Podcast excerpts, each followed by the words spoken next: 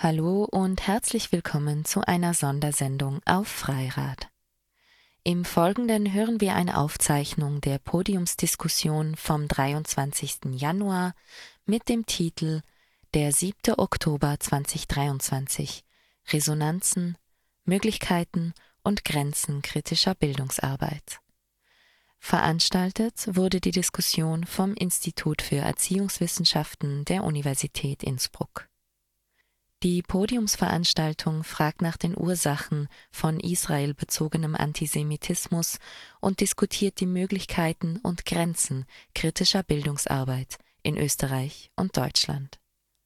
Die Veranstaltung thematisiert so die gesellschaftlichen Reaktionen auf das Massaker sowie die Rolle der Wissenschaften und der politischen Bildung in diesen Zusammenhängen. Es diskutieren Isolde Vogel, Universität Wien, Cordula Trunk, Universität Innsbruck, Andreas Peham, Dokumentationsarchiv des österreichischen Widerstandes Wien und Hanna Grabenberger, Universität Innsbruck. Die Moderation übernahm Judith Götz und die Begrüßung erfolgte durch Daniel Burkhardt, beide Universität Innsbruck.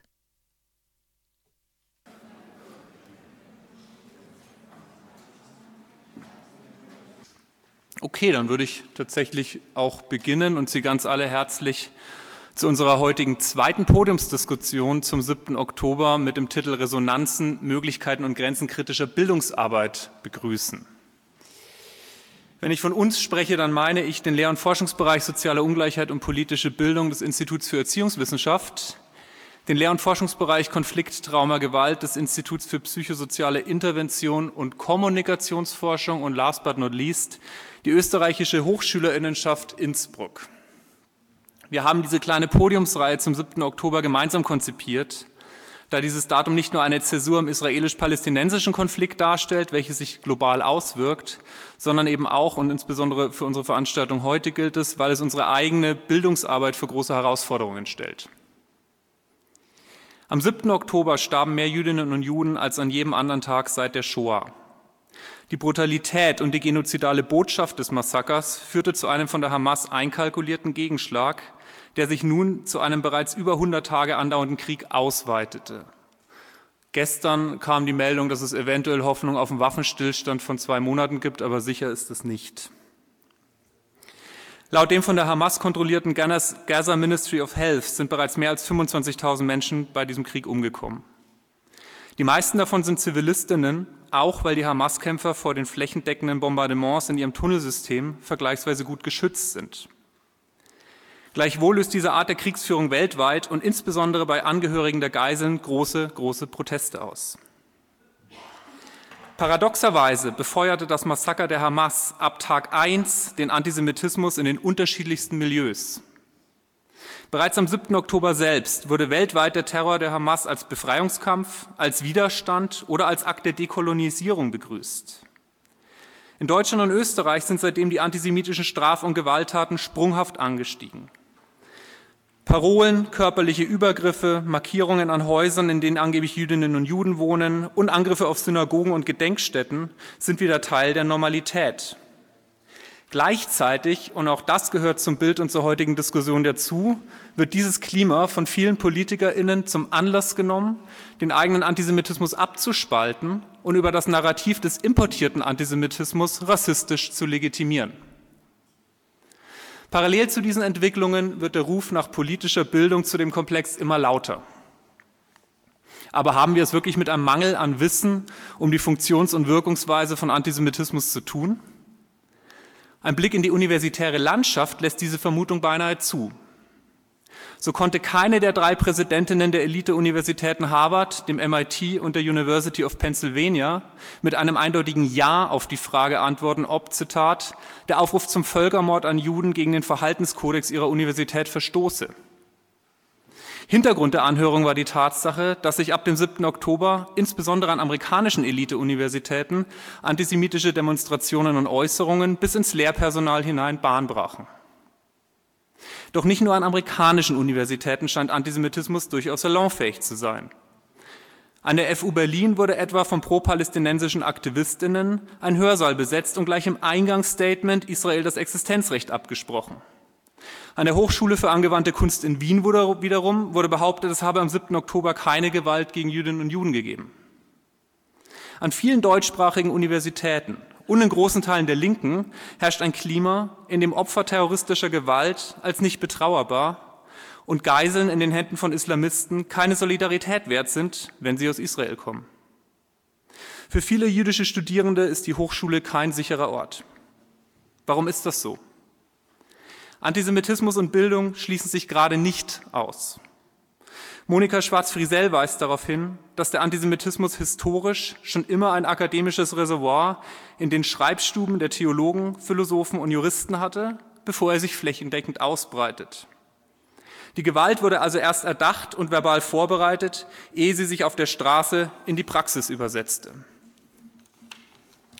Laut Schwarz-Friesell war bis Mitte des 20. Jahrhunderts hinein der Antisemitismus unter Gebildeten sogar ausgeprägter als unter weniger formal Gebildeten.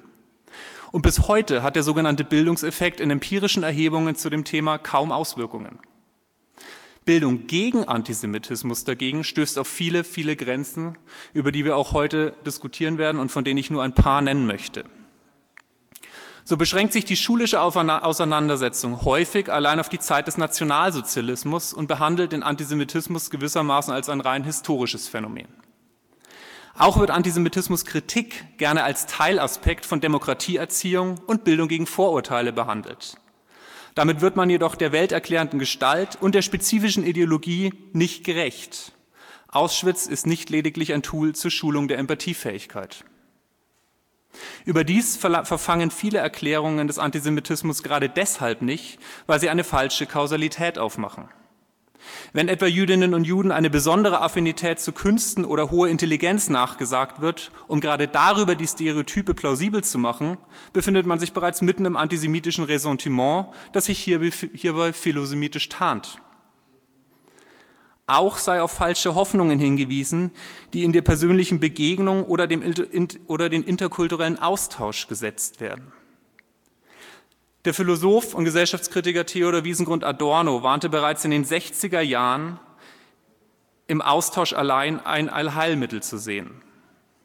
Zitat, ich glaube auch nicht, dass Aufklärung darüber, welche positive Qualitäten die verfolgte Minderheit besitzt, könne viel nutzen.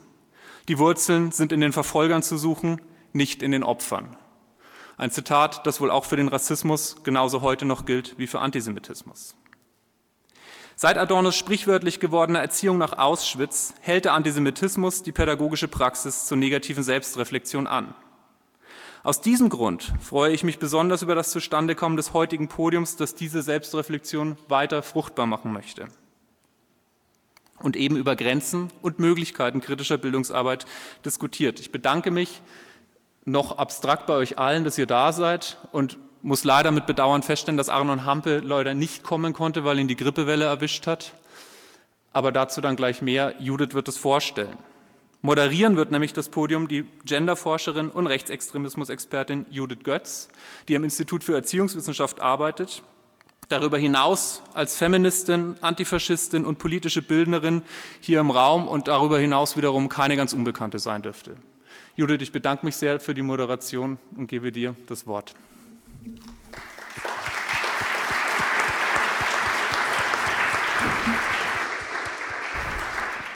Ja, hallo und herzlich willkommen auch von meiner Seite. Es freut mich natürlich sehr, nicht nur, dass ihr euch alle bereit erklärt habt, heute an dem Podium teilzunehmen, sondern dass es auch erneut auf so großes Interesse stößt, die Auseinandersetzung mit den Themen dieser Veranstaltungsreihe.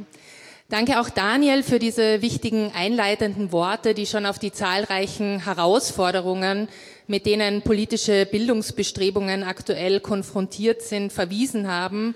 Ich möchte dem jetzt gar nicht allzu viel hinzufügen, sondern die Zeit eher nutzen, die Expertisen der von uns eingeladenen Gäste für die Diskussion fruchtbar zu machen. Deshalb nur in aller Kürze im ersten Teil unserer Veranstaltungsreihe, der letzte Woche stattgefunden hat, ist es vor allem um die historischen Hintergründe und gesellschaftlichen Reaktionen auf dieses Massaker gegangen. also das Massaker vom 7. Oktober.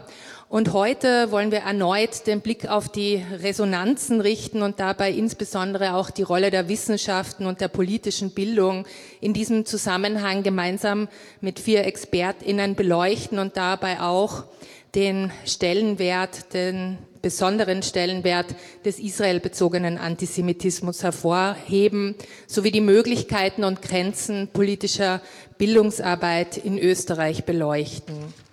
Wie Daniel schon erwähnt hat, ist Arnon Hampe leider erkrankt. Äh, umso mehr freuen wir uns, dass Hanna Grabenberger ganz kurzfristig eingesprungen ist und unsere unser Podium und eine weitere Perspektive erweitert.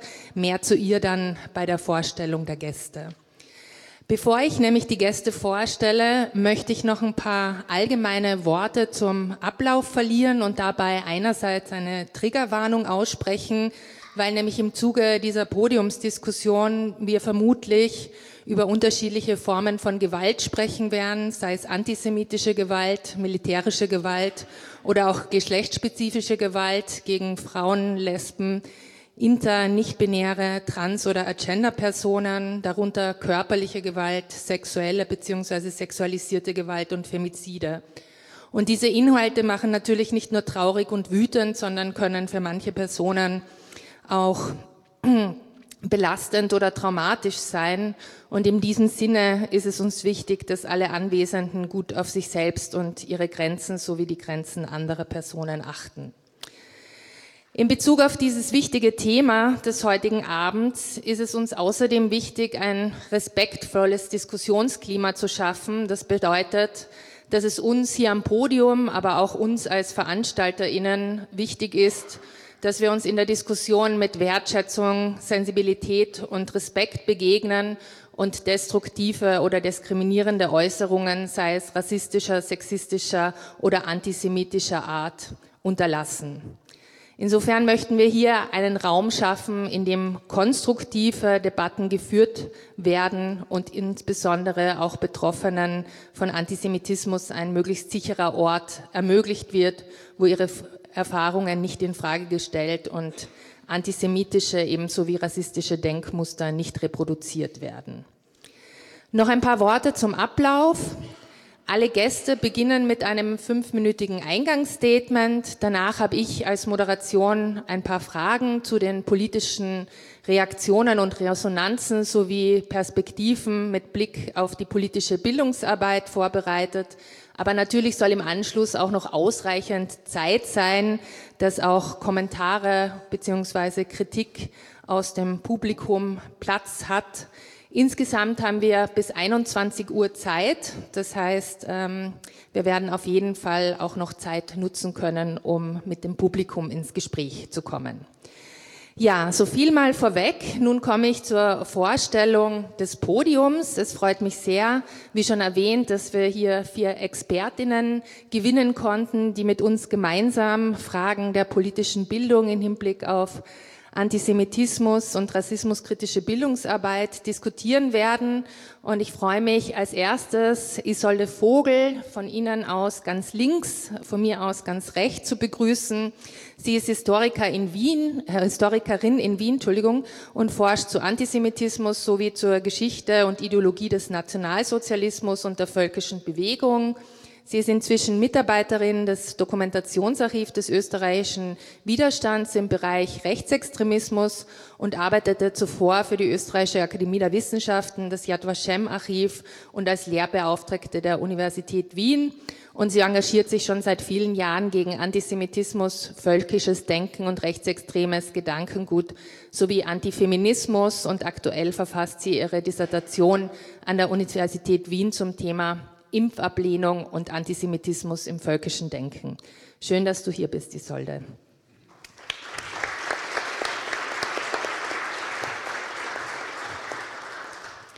Neben Isolde sitzt Hanna Grabenberger, die erfreulicherweise ganz kurzfristig eingesprungen ist. Sie ist Historikerin aus Wien und forscht zu Antisemitismus. Äh, Entschuldigung, sie ist Pädagogin und promoviert in der Erziehungswissenschaft an der Universität Innsbruck.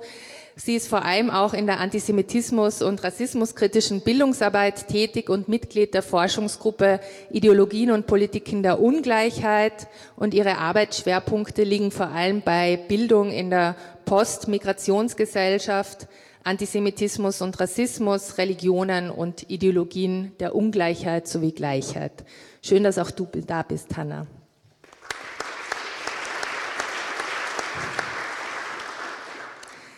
Neben Hanna sitzt Cordula Trunk. Sie ist Philosophin und Kulturwissenschaftlerin aus Leipzig und promoviert an der Universität Innsbruck zu Konflikten um das feministische Subjekt. Und darüber hinaus ist sie auch seit vielen Jahren in der feministischen und antifaschistischen Bewegung aktiv und beschäftigt sich mit Antisemitismus in linken Strukturen. Im März veröffentlichte sie mit ihrem Theoriekollektiv MF 3000 eine Einführung in marxistisch-feministische Theorie unter dem Titel Ändern wir die Welt, sie braucht es im Querverlag. Schön, dass du da bist, Cordula.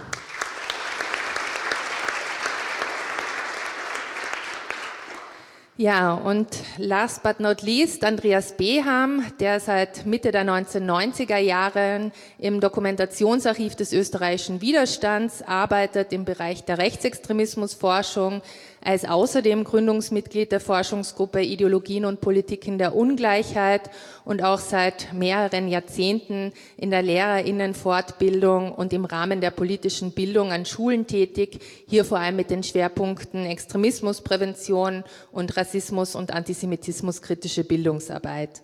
Zudem kann auch er zahlreiche Veröffentlichungen zum Thema vorweisen. Zuletzt erschien beispielsweise im Schmetterling Verlag 2022 seine Kritik des Antisemitismus. Schön, dass du es auch noch rechtzeitig geschafft hast, Andreas.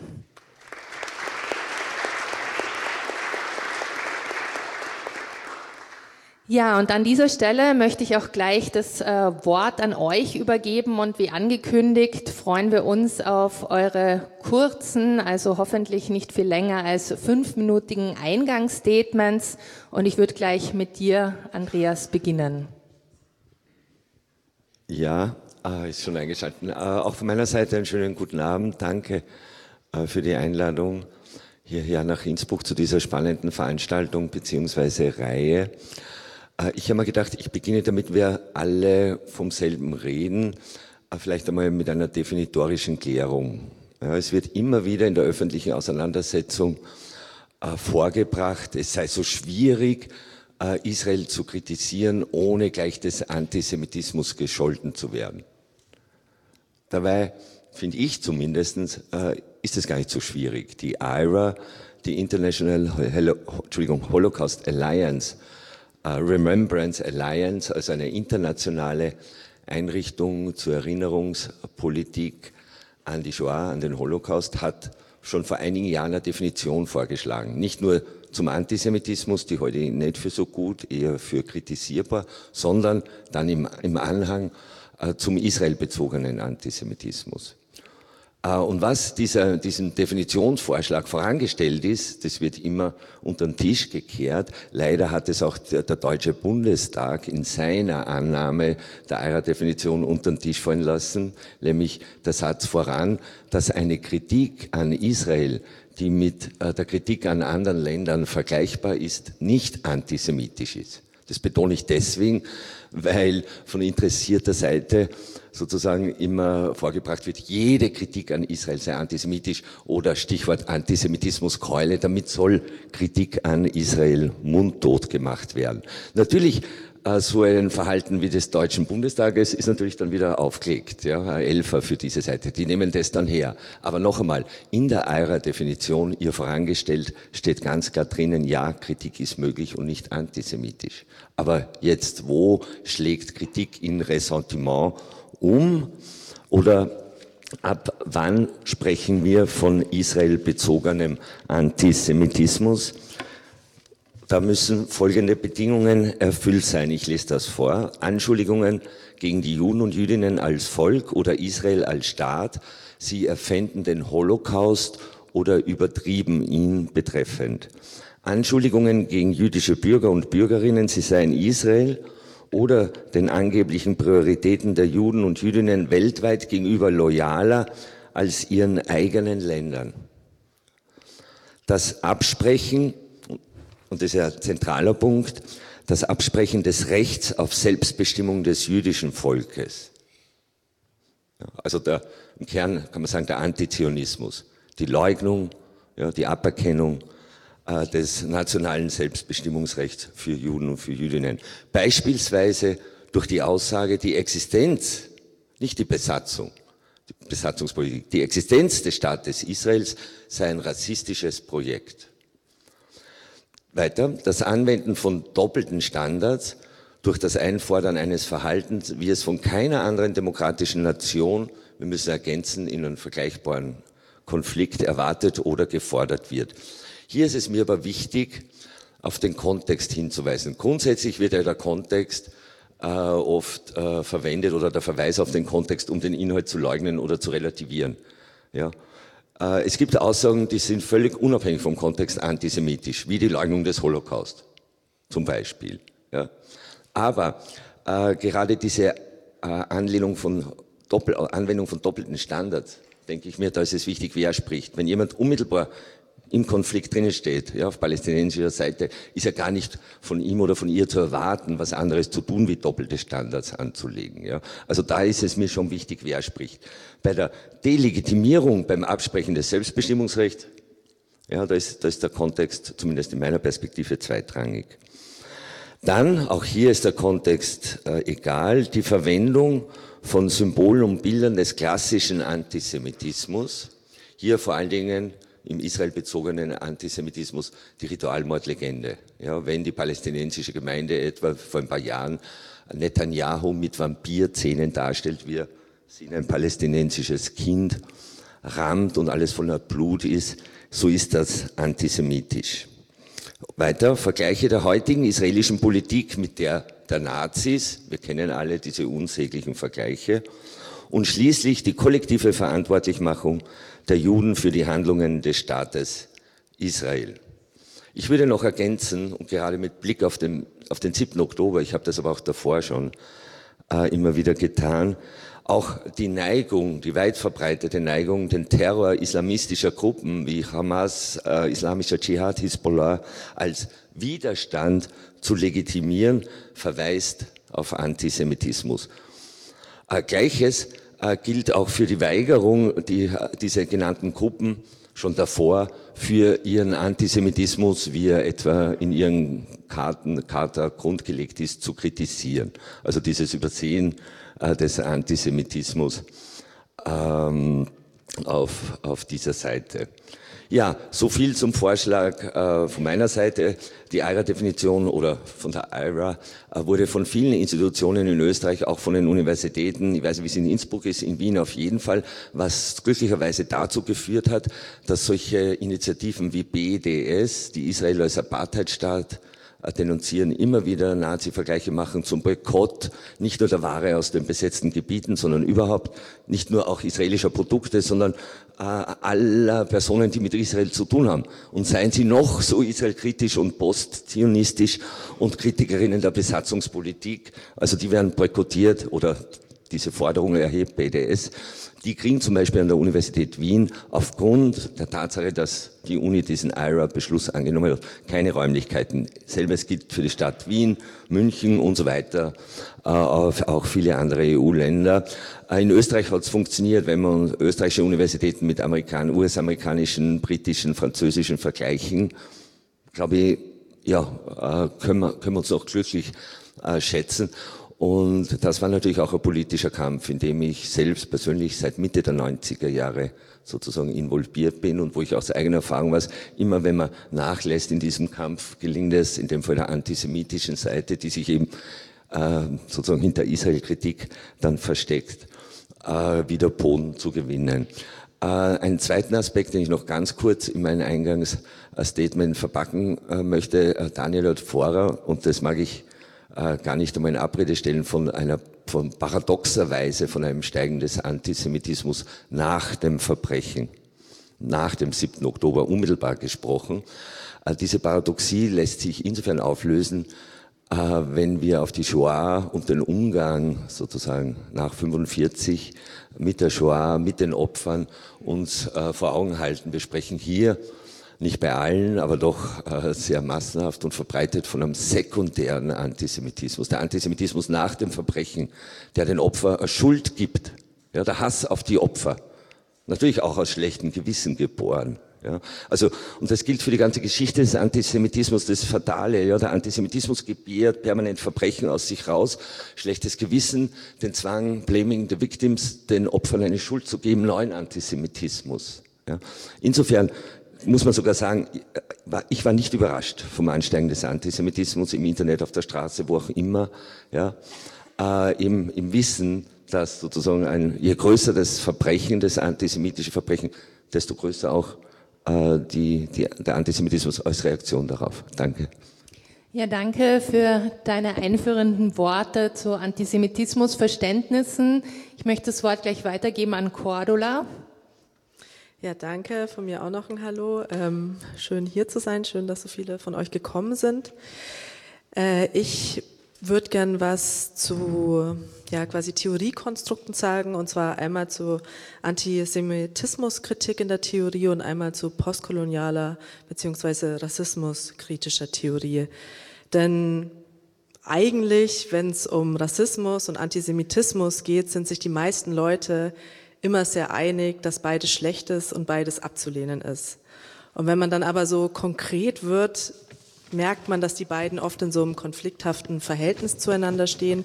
Und das sieht man ja gerade auch an dieser sehr aufgeladenen Debatte, dass da irgendwie ein Missverhältnis ist. Und ich würde jetzt quasi nochmal den Schritt zurückgehen und nochmal auf diese Theoriekomplexe schauen. Ich mache das ganz überblicksartig und da nochmal herausarbeiten, wieso eine Antisemitismuskritik und eine Rassismuskritik sich notwendig an manchen Punkten nicht verstehen können. Eine Antisemitismuskritik, die viel verbreitet ist, schließt an die Tradition der kritischen Theorie, das haben wir heute auch schon gehört von Daniel, und die Frankfurter Schule an. Und der Ansatz fragt eben danach, welche Formen von Bewusstsein Menschen in kapitalistischen Gesellschaften entwickeln. Und mit Blick auf die Aufklärung und die Moderne werden dann einerseits die Ideale von Vernunft, Autonomie und Fortschritt begrüßt und andererseits wird problematisiert, dass die Ideale in der sozialen Realität kapitalistischer und nationalstaatlich organisierter Gesellschaften eben nur unvollständig realisiert sind. Das heißt, in der Aufklärung steckt auch immer der Keim für den Rückfall in die Barbarei schon angelegt. Problematisiert wird aus dieser Theorieperspektive eine bestimmte ideologische projektive Deutung, also ein gewisses Weltbild. Dazu wird Isolde Vogel später noch mehr sagen. Solidarität bekommt aus dieser Theorieperspektive die oder derjenige, der für aufklärerische Ideale, für Menschenrechte, für Vernunft, für Autonomie, für Freiheit kämpft. Und das muss eben nicht notwendigerweise die Seite der schwachen oder der marginalisierten Personen sein. Postkoloniale und Rassismuskritische Theorie kommt aus einem anderen Theoriegebäude. Die bezieht sich oft auf poststrukturale, poststrukturale und ähm, postkoloniale Ansätze, wie zum Beispiel von Michel Foucault oder etwa Said oder aber auch Beatrice Bivac. Und die aufklärerischen Ideale von Vernunft und Autonomie werden dabei im Kontext von globalen kolonialen beziehungsweise postkolonialen Dominanzverhältnissen betrachtet und als westlich und problematisch markiert. Denn so die Theorie ist eben mit diesen Begriffen wie Vernunft und Autonomie sind jahrhundertelang bestimmte Welt- und Gesellschaft und Unterdrückungsverhältnisse gerechtfertigt worden.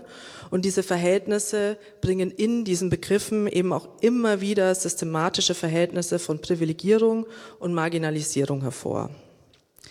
Das heißt, aus postkolonialer und rassismuskritischer Perspektive gilt die Solidarität den Schwachen, Marginalisierten, den Entrechteten. Postkoloniale bzw. Rassismuskritik richtet sich also eben nicht gegen ein bestimmtes Weltbild, sondern gegen ein Dominanzverhältnis. Und Dominanzverhältnis meint eben, dass eine Gruppe einen privilegierten Zugang zu materiellen und symbolischen Ressourcen hat und die andere nicht. Also man sieht ja schon, dass da einfach ein Missverhältnis von den Theoriekonzeptionen besteht, die sich eben nicht auf dieselben Sachen ja, fokussieren.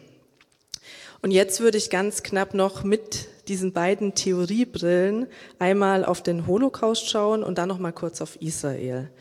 Wenn man aus der Perspektive der antisemitismuskritischen Theorie auf den Holocaust schaut, wird Israel ähm, eben deswegen wichtig, weil es zum einen der Staat der Shoah-Überlebenden ist, also ein Schutzraum für Juden und Jüdinnen und eben sehr wichtig, den auch zu behaupten in einer Welt, die sehr antisemitisch ist. Der Blick auf Israel aus der postkolonialen bzw. rassismuskritischen Perspektive sieht was anderes. Der sieht in Israel eben ein vermeintlich koloniales Projekt und das bedeutet, die feindlichen Reaktionen auf Israel werden dann eben auch nicht auf Antisemitismus zurückgeführt, sondern in eine Geschichte der antikolonialen Widerstands- und Solidaritätsbewegungen eingeordnet. Wenn wir auf die Beurteilung des Holocaust nochmal schauen, dann ist es eben so, dass aus antisemitismuskritischer Perspektive es viel um die Singularität der Shoah geht. Die Shoah, der Holocaust wird als Zivilisationsbruch gekennzeichnet und die ganze Theorie ist eben angetreten, um zu verhindern, dass sowas nochmal passiert.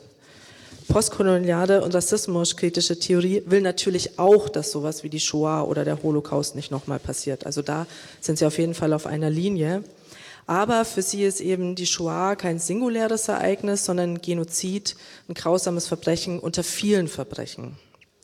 Und da muss man sagen, diese Rahmung ist an und für sich auch noch nicht problematisch, denn jeder Genozid kann als singuläres Ereignis betrachtet werden. Problematisch wird es dann erst ab dem Punkt, wo es um eine Gleichsetzung der Genozide geht. Denn wenn man Verbrechen gleichsetzt, dann geht es auch oft um eine Hierarchisierung von Leiterfahrungen und das Ganze kann dann ganz schnell in einer Opferkonkurrenz münden und das läuft immer zwangsläufig falsch.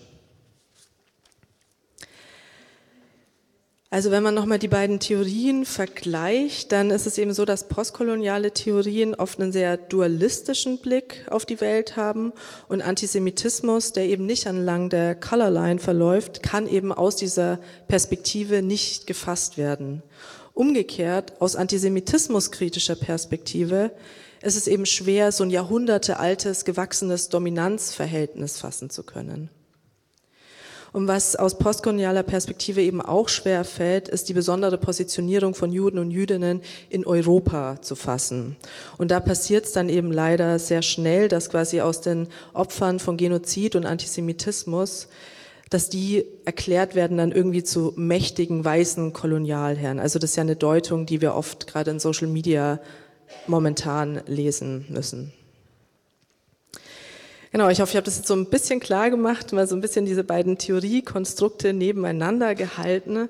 Ich finde das immer ganz erhellend, um da diese Leerstellen auch zu begreifen. Dann politische Bildung, dazu sprechen wir auch heute. Da denke ich, ist es eben wichtig, dass beides adressiert wird. Also sowohl Antisemitismus als auch Rassismus gleichzeitig zu adressieren, denn auch das wurde schon angesprochen.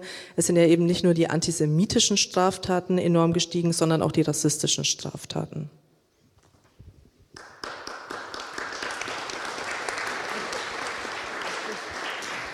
Vielen Dank, Cordula, für diese prägnante Zusammenfassung des Verhältnisses von Antisemitismus und Rassismus. Äh, ich gebe gleich weiter an Hanna Grabenberger, die das sicher auch nochmal gut aus Perspektive der politischen Bildung ergänzen kann.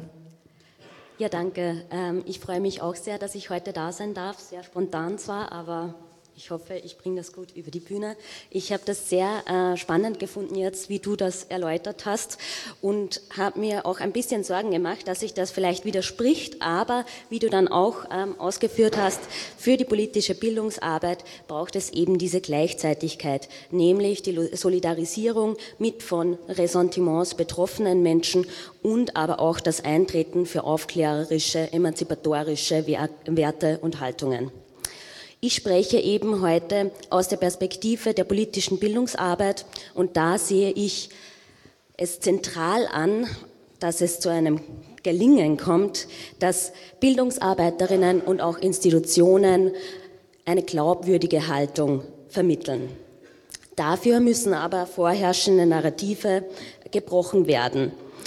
Denn, wie zum Beispiel diese Debatte zu Antisemitismus in Österreich nach dem äh, Terroranschlag der Hamas äh, gezeigt hat, wird hier Antisemitismuskritik instrumentalisiert, um den Antisemitismus einer vermeintlich anderen Gruppe zuzuschreiben.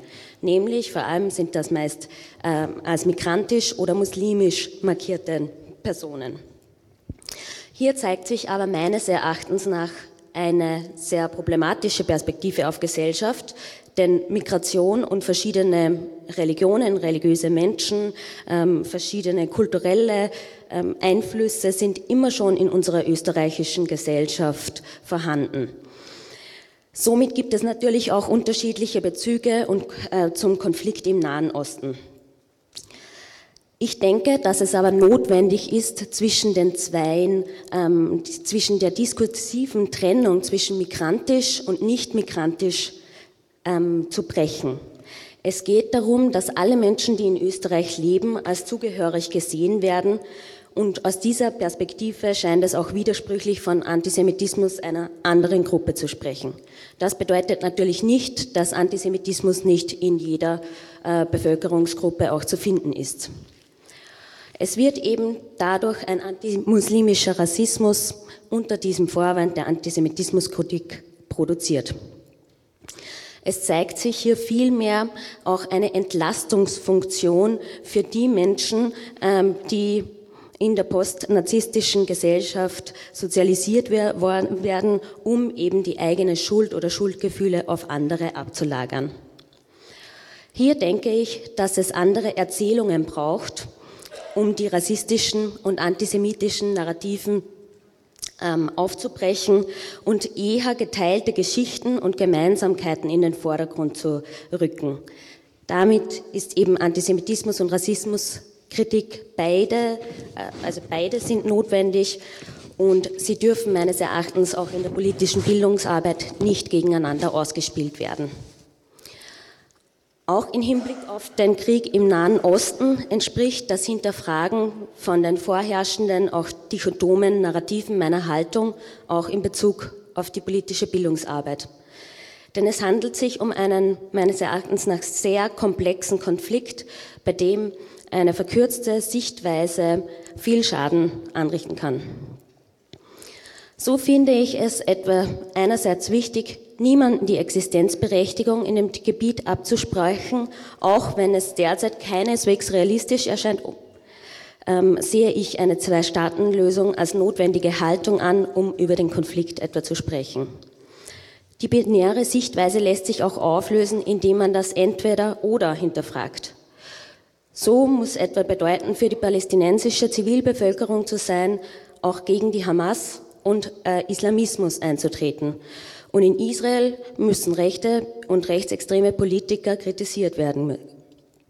Dennoch darf das Existenzrecht von Israel nicht abgesprochen werden und der Terroranschlag mit den Reaktionen oder die Palästinenserinnen mit der Hamas gleichgesetzt werden.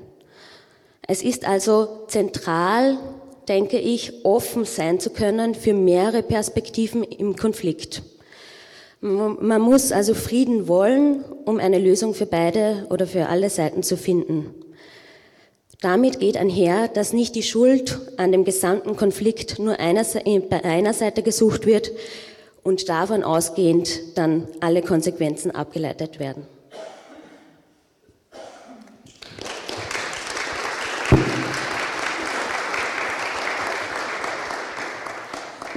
Ja, danke Hanna für deine äh, starke Perspektive gegen dichotomisierende Darstellungen und unterkomplexe Positionierungen innerhalb der politischen Bildungsarbeit. Als letztes haben wir noch Isolde Vogel. Bitte um deinen kurzen Input. Ja, vielen Dank.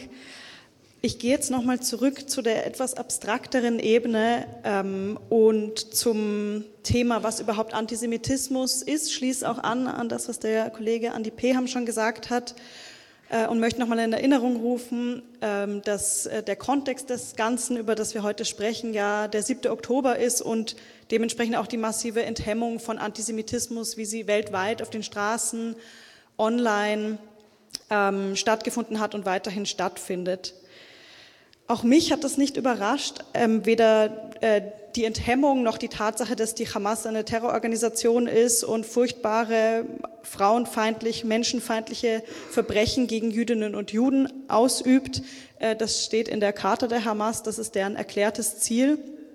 Und ebenso wenig überraschend kann es sein, Ebenso wenig überraschend kann es sein, dass diese antisemitischen Verbrechen im Nahen Osten dazu führen, dass auch Antisemitismus hier in Europa ähm, enthemmt zutage tritt. Ganz wichtig, um Antisemitismus zu analysieren, um zu verstehen, was hinter Antisemitismus steckt, ist sich damit auseinanderzusetzen, was die Ideologie ist, die hinter dieser Denkweise steckt, also das antisemitische Weltbild zu betrachten und sich vor Augen zu führen, dass das, wie es ähm, Ideolo bei Ideologien so ist, nichts ist, was der Realität entspringt. Auch der israelbezogene Antisemitismus entspringt nicht der Realität, orientiert sich nicht an den realen Handlungen von Jüdinnen und Juden und lässt sich also nicht aus dem realen Geschehen ableiten, sondern es ist eben eine Denkweise, die Antisemiten, Antisemitinnen hegen. Insofern sozusagen auch ein kleiner Widerspruch zu dem schon Gesagten, ist der konkrete Kontext für die Analyse von Antisemitismus auch nicht so relevant, ähm, um einzelne Personen und Aussagen als antisemitisch äh, zu erkennen, rege ich vielmehr oder halte dazu an, sich auf die analytische Ebene zu begegen, äh, begeben und äh, mit einem universalistischen Anspruch auf das Gesagte oder auf Bildmaterial oder auf äh, gesetzte Statements zu beziehen. Was macht das antisemitische Weltbild also aus? Es ist in erster Linie ein verschwörungsmythisches Weltbild. Äh, es ist darin komplexitätsreduzierend. Es kennt eigentlich nur eine Schwarz-Weiß-Sicht, eine Welt, die nur in Gut und Böse unterscheiden kann. Und diese böse Sicht, äh, diese böse Seite der Welt äh, dieses vermeintlich Schlechte von äh, persönlichen, politischen bis ökonomischen Krisen wird dann auf Jüdinnen und Juden projiziert. Also alles Schlechte der Welt wird als die Schuld von Jüdinnen und Juden imaginiert. Äh, das äh, bedeutet natürlich auch für diejenigen, die sich die Welt so erklären, äh, in gewisser Weise eine Entlastung, weil man kann sich sehr komplexes Geschehen, was auch nicht für alle Menschen, für mich auch nicht nachvollziehbar und verstehbar ist, ähm, was widersprüchlich ist, ähm, sehr einfach erklären. Also man muss diese Widersprüchlichkeit nicht mehr aushalten, sondern man kann sie als Schuld von einer Menschengruppe imaginieren. Und darin bietet der Antisemitismus ja, sozusagen das Potenzial einer vereinfachenden und damit auch bedürfnisbefriedigenden Weltsicht. Man kann Antisemitismus also als äh, die Erklärung allen Übels definieren. Die Ressentiments und Vorwürfe, aus denen sich der Antisemitismus speist, wir haben es schon gehört, von ähm, Gottesmordvorwurf, Ritualmordlegenden äh, bis hin zu ähm, jetzt Aktualisierungen in Kindermordvorwürfen, sind sehr alt ähm, und sind historisch mit Jüdinnen und Juden, mit dem Vorwurf gegen Jüdinnen und Juden verknüpft. Und sie bringen eine Haufen, äh, einen Haufen Ressentiments, äh, Charakter ähm, und Wesenszuschreibungen gegen Jüdinnen und Juden mit, die bis heute sehr relevant sind. Also von Gier, Hinterlist, äh, über die Verbindung mit dem Tod ähm, oder Krankheiten, was wir in der Corona-Pandemie gesehen haben, ähm, dass hier sehr stark die Verbindung da ist. Oder beispielsweise mit dem Vorwurf, äh, ein künstliches Volk zu sein, kein ähm, als natürliches Volk imaginierte Gruppe, sondern eben mit Künstlichkeit in Verbindung stehend. Und das haben wir dann in Bezug auf Israel auch sehr aktuell ähm, reaktiviert, sozusagen äh, der Vorwurf gegen den israelischen Staat im Gegensatz zu allen anderen Staaten ein künstliches Gebilde zu sein, wo wir ja wissen, dass äh, Nationalstaaten im Allgemeinen keine natürlichen Gebilde sind. Ähm, die ähm, Entmenschlichung von Jüdinnen und Juden, die auch äh, schon sehr alt ist, finden wir auch aktuell, beispielsweise wenn die Poster von entführten Israelis wie das am Wiener Universitätscampus passiert ist, heruntergerissen werden, also überhaupt keine Möglichkeit, kein ähm, Blick mehr auf Jüdinnen und Juden möglich wird, dass diese auch Menschen sind. Schon erwähnt wurde auch der äh, schuldumkehrende Antisemitismus, also die Idee ähm, von Antisemiten und Antisemitinnen, oder zugrunde liegt dem die Idee von Antisemiten und Antisemitinnen, dass sie in Notwehr agieren würden, äh, dass die eben als übermächtig imaginierten Juden und Jüdinnen ähm, zu bekämpfen, ein Aufbegehren gegen die da oben sei, also ein, ein, eine widerständige Handlung, die eben im antisemitischen Denken und im antisemitischen Weltbild an sich angelegt ist und die dann jetzt ganz aktuell im israelbezogenen Antisemitismus eben auch äh, die Terrorattentate der Hamas, die Gräueltaten als Widerstand legitimiert. Das hängt auch mit der Identifizierung mit den vermeintlich Unterdrückten, wie du das schon ausgeführt hast, Cordula Trunk, ähm, zusammen, eben mit dem allgemeinen ähm, Bild, dass man sich ja in Notwehr gegen die Übermacht befinden würde und hier auch dann ähm, die Hamas sich ähm, im Widerstand gegen Israel oder gegen die Zionisten ähm, sieht. Eine, also ganz grundsätzlich muss man dazu sagen, dass diese neueren Formen des Antisemitismus oder diese neueren Äußerungsformen, gerade im israelbezogenen Antisemitismus, schon schwieriger zu erkennen sind als klassisch antisemitische Ressentiments, wenn sie sich offen gegen Jüdinnen und Juden wenden. Ganz ähm, bekannt oder ähm, häufig getan äh, ist ja, dass man den Antisemitismus in die Zeit des Nationalsozialismus verortet, als natürlich in, gerade in der NS-Propaganda sehr offen gegen Jüdinnen und Juden gehetzt wurde. Äh, aber um eben zu sehen, wie sich das nach 1945 gewandelt hat und wie ein Antisemitismus auch ohne Juden, wie das Paul Lendwey genannt hat, funktionieren kann, ist es sehr wichtig, sich diese Grundstrukturen der Denkweise anzusehen und dann eben zu sehen, dass sich zwar die einzelnen Begrifflichkeiten, die einzelnen ähm, Ausdrucksformen ändern können, aber die gleiche Denkweise an den Tag gelegt wird, also die gleiche komplexitätsreduzierende, verschwörungsmythische und äh, auf Projektion basierende Denkweise. Äh, der Sozialwissenschaftler Bernd Marin hat dann diese Idee von äh, Paul Lendwey, dass es einen Antisemitismus ohne Juden gibt, noch erweitert um den Begriff Antisemitismus ohne Antisemiten.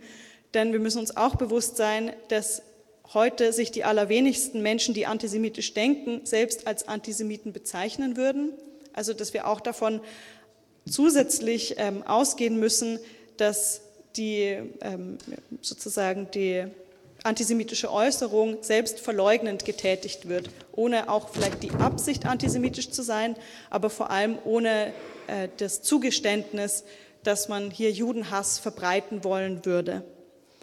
Spannend ist es dann, wenn ähm, so Parolen wie Free Palestine from German Guilt, die ja eigentlich äh, nichts anderes sind als der Wunsch nach der Tilgung der historischen Verantwortung von Deutschland und Österreich, angewandt werden aus politischen Kreisen, die sich, äh, wo man es eigentlich nicht vermuten würde, also so ähm, diese äh, klassische Schuldkulterzählung, äh, die Schlussstrichforderung kennen wir eher aus der extremen Rechten und jetzt in jüngster Vergangenheit sich von Kunstbubble bis ähm, linksliberale ähm, äh, Gruppen sich angeeignet haben, eben diese gleiche Forderung zu stellen und eben auch einen Schlussstrich zu fordern.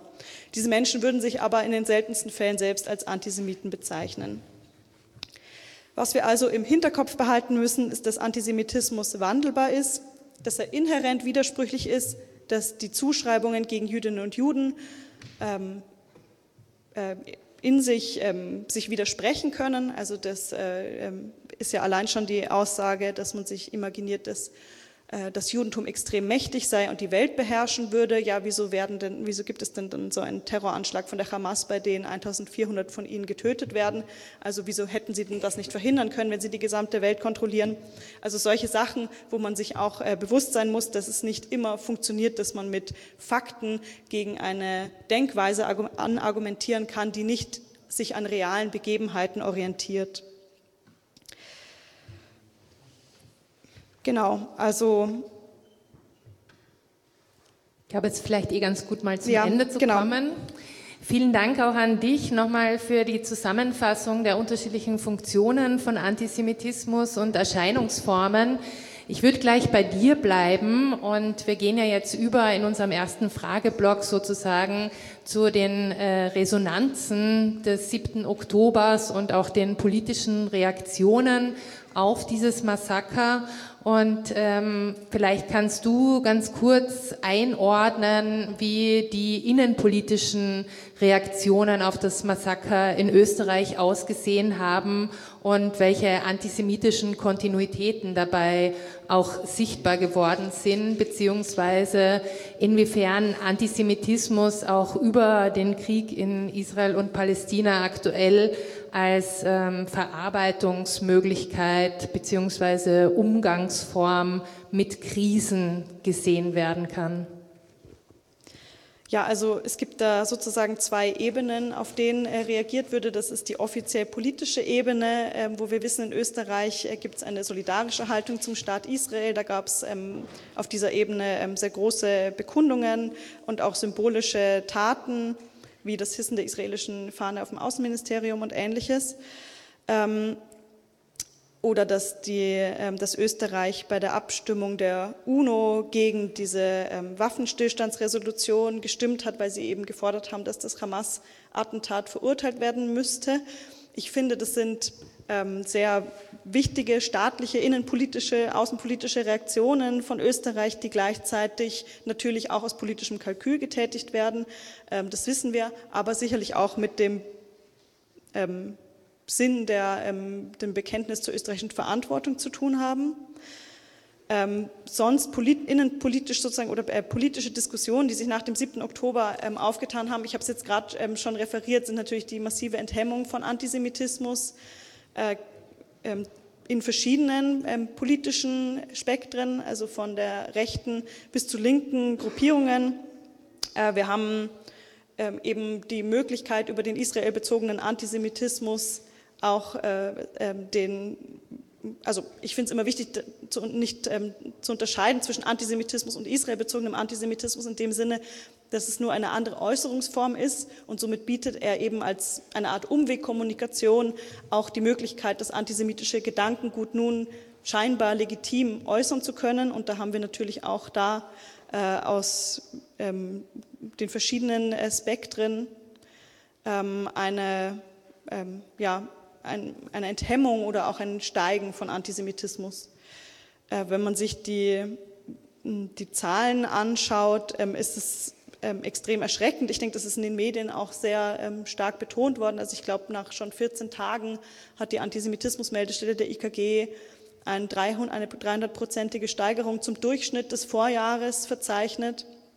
Ähm, und Beispielsweise wenn, ähm, wurden auch israelische Fahnen von, von jüdischen Einrichtungen runtergerissen. Also es richtet sich da ganz eindeutig auch äh, gegen jüdische Einrichtungen und nicht nur gegen, ähm, gegen israelische. Wir haben die äh, Beschmierung des jüdischen Friedhofs in Wien gehabt, also auch sehr viele Straftaten, die in den letzten Wochen und Monaten passiert sind. Und die allgemein sozusagen nicht nur das, was erwartbar war, sondern auch äh, die allgemeine Enthemmung sehr stark widerspiegeln, denke ich.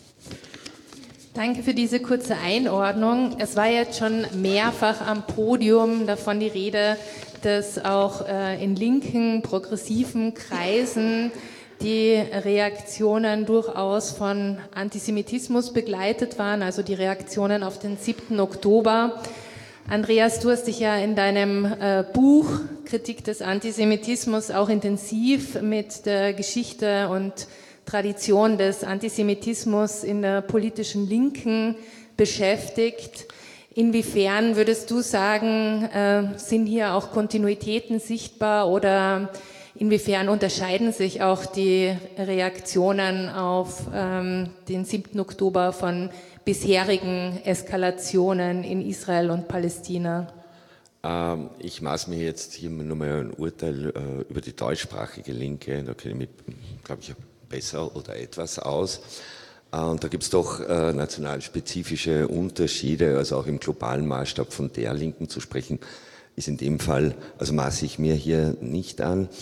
Ähm, und da hat Karl von Ossietzky schon 1932 gesagt, dass diese Linke, ja, die deutsche Gemeinde, aber es gilt oder galt damals noch viel mehr für die österreichische, ja, die Juden und Jüdinnen, Zitat, so wie vieles andere längst, also bereit, längst geopfert hat. 1932. Dementsprechend wenig Bezug nimmt auch der Widerstand im Unterschied zur Resistance, zum norwegischen Widerstand, äh, zum Widerstand am Balkan. Äh, in Österreich und Deutschland wenig Bezug auf den Holocaust, auf die Rettung von Juden und Jüdinnen. Ja, weil es wirklich eine theoretisch begründete Blindheit gegenüber der antisemitischen Bedrohung gab. Ja. Äh, in Österreich in den Reihen vor allen Dingen der Sozialdemokratie, in Deutschland vor allen Dingen in den Reihen der KPD. Ja, kann ich dann gerne erläutern, warum gerade diese Parteien, die KPÖ, also die Kommunistische Partei in Österreich, ist erst später in den 34er Jahren in antisemitisches Fahrwasser geraten. Das hängt, wie gesagt, mit einer völligen Fehleinschätzung des Nationalsozialismus als einem Faschismus zusammen, geht aber noch weiter zurück. Ähm, diese Fehlannahme, dass der Antisemitismus sozusagen eine innerbourgeoise Auseinandersetzung sei, wo man sie nicht einmischen. Ja, ich glaube, es war Bebel oder Adler, also entweder deutscher oder österreichischer äh, Gründungsvater der Sozialdemokratie, der gesagt hat, wir holen für die Juden die, die Kastanien nicht aus dem Feuer. Ja. Also wir sind eine, Schut, eine Judenschutztruppe, ist die Sozialdemokratie nie gewesen. Bis hin dann äh, zu den Versuchen, äh, Hitler zu überhitlern in Sachen des Antisemitismus, könnte genug Beispiele bringen. Wie gesagt, von der KPD und von der österreichischen Sozialdemokratie. Und es geht zurück zu einem Irrtum, der schon bei Karl Marx angelegt ist, ja, oder äh, und gerade das Beispiel Karl Marx 1843 zur Judenfrage verweist auch für die, auf einen wichtigen Aspekt in der Bildungspolitik, nämlich die Möglichkeit, dass jemand in anti-antisemitischer Absicht sogar, also nicht nur in nicht antisemitischer, sondern in anti-antisemitischer Absicht einen antisemitischen Text produziert. Karl Marx antwortet mit dem Text auf ein antisemitisches Pamphlet auf Bitten der jüdischen Gemeinde und der zweite Teil dieses Textes gerät ihm zum, ja, selbst zum antisemitischen Text. Was ist der Gott der Juden, der Schacher und so weiter. Manche oder hoffentlich kennen das oder wahrscheinlich einige von Ihnen. Wird dann bis äh, in, ins 20. Jahrhundert zitiert, nicht nur von der KPD als Antwort unter dem Titel Den Nationalsozialisten in Stammbuch, wörtlich. Ja. Schaut her, wir wissen schon seit Marx Bescheid über die Judenfrage, äh, aber auch von den Nazis selbst. Ja, schaut her, der Jude Marx selbst sagt, der Schacher ist euer Gott. Also es gibt diese linke Tradition des Antisemitismus, die Marx selbst überwunden hat. Ja, nämlich indem er sich von dem linkshegelianischen Jargon und Denkweise sozusagen zur Kritik der politischen Ökonomie hat weiterbewegen können. Dementsprechend war ihm der Text noch peinlich. Ja. Aber es ist bezeichnend, gerade in der österreichischen, und das habe ich versucht zu beweisen, in einem Kapitel, das ich dann aus dem Buch rausnehmen müsste, musste, weil es zu umfangreich ist, äh, ist dann woanders erschienen, dass diese, dieser Text zur Judenfrage in anderen, bei anderen linken Parteien, nicht in Italien, nicht in Spanien, nicht in England und so weiter, so eine Relevanz gehabt haben und so eine Auswirkung wie in Österreich. Immer wieder zitiert worden, immer wieder hergenommen. Also da gibt es eine ganz historische Tradition, die nach 45 eben des Scheiterns äh, vor der Gefahr des Antisemitismus, die nicht wirklich aufgearbeitet wurde und die dann permanent neues Scheitern gegenüber Antisemitismus, antisemitischer Bedrohungen äh, dann auch reproduziert. Aber, und das ist die gute Nachricht, äh, wir sahen nach dem 7. Oktober, dass sehr viele, ja, die ich auch in meinem persönlichen Umfeld, ja, die ich der radikalen Linken zurechne, äh, die sich äh, selbst, wenn nicht als antizionistisch, doch als postzionistisch bezeichnet haben, ja, in Israel auf Seiten der Linken stehen, jede Woche gegen Besatzung demonstriert haben, gegen die Regierung Netanyahu und, und, und. Also Israel-Kritik im eigentlichen oder Kritikerinnen, ja, im strengen und auch im weiten Wortsinn, wenn man so will, die ganz klar äh, sozusagen die Tat benannt haben vom 7. 7. Oktober, das Verbrechen, ja, äh, den Pogromcharakter, ja, den, äh, all das auf, aussprechen konnten. Ja, und da gibt es viele, die ja, auch politisch aktiv waren gegen Israel, gegen den Zionismus, die nach dem 7. Oktober ja, einfach runtergestiegen sind. Einmal, also es gibt auch gute Nachrichten. Ja, und dementsprechend klein sind die Demonstrationen erinnern wir uns 2014, waren Tausende auf der Straße. Ja, über 10.000 in Wien. Ja, große, die größte anti-israelische Demo. Vielleicht kannst du noch mal kurz sagen, was 2014 war. Ah, die vorvorletzte größere Eskalation im Gaza-Konflikt. Äh, und ähm, damals äh, in Wien auf den Demonstrationen äh, die ganze organisierte türkische äh, Moscheegemeinden, Graue Wölfe, Rechte, die, die gehen alle nicht auf die Straße, weil alle sogar die rechtesten, die, die, die äh, islamistischen, unter Anführungszeichen, äh, Organisationen ähm, äh, dort, wo sie um Legalität bemüht sind, äh, wo sie Teil der Glaubensgemeinschaft noch sind und so weiter. Und die Glaubensgemeinschaft selbst ganz klar den Hamas-Angriff als das verurteilen, was er war. Und dementsprechend, dann kann man bei solchen Demonstrationen mitgehen.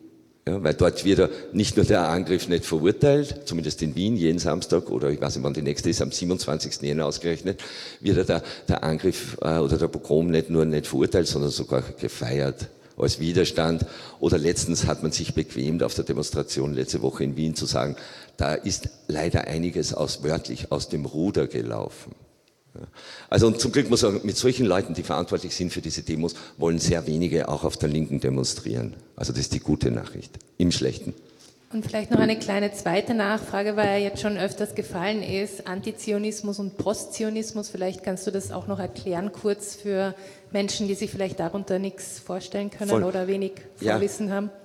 Das ist genau das Problem, weil Antizionismus auch so ein schillernder Begriff ist, unter dem sich sehr vieles nicht nur versteckt, sondern auch wirklich äh, vieles verstanden werden kann. Zunächst einmal ist es ganz wichtig zu unterscheiden zwischen Antizionismus vor Auschwitz und nach Auschwitz. Ja, vor Auschwitz war der Antizionismus eine legitime äh, Position innerhalb der europäischen Arbeiterinnenbewegung. Daraus sprach die Angst, dass der Zionismus sozusagen den, vor allen Dingen in Osteuropa, wichtigsten Teil dieser Bewegung, den organisiertesten, den revolutionärsten Teil, nämlich die Juden und Jüdinnen, herausbricht. Ja, sozusagen der Nationalismus, und um das geht es ja im Zionismus, ja, das nationale Selbstbestimmungsrecht von Juden und Jüdinnen sozusagen vom Klassenkampf ablenkt. Das heißt, es waren auch bei Rosa Luxemburg zum Beispiel, die dann zwar selbst wieder in antisemitische Töne verfallen ist, in ihrer Ablehnung einer eigenständigen Organisierung auch in der Sozialdemokratie damals noch.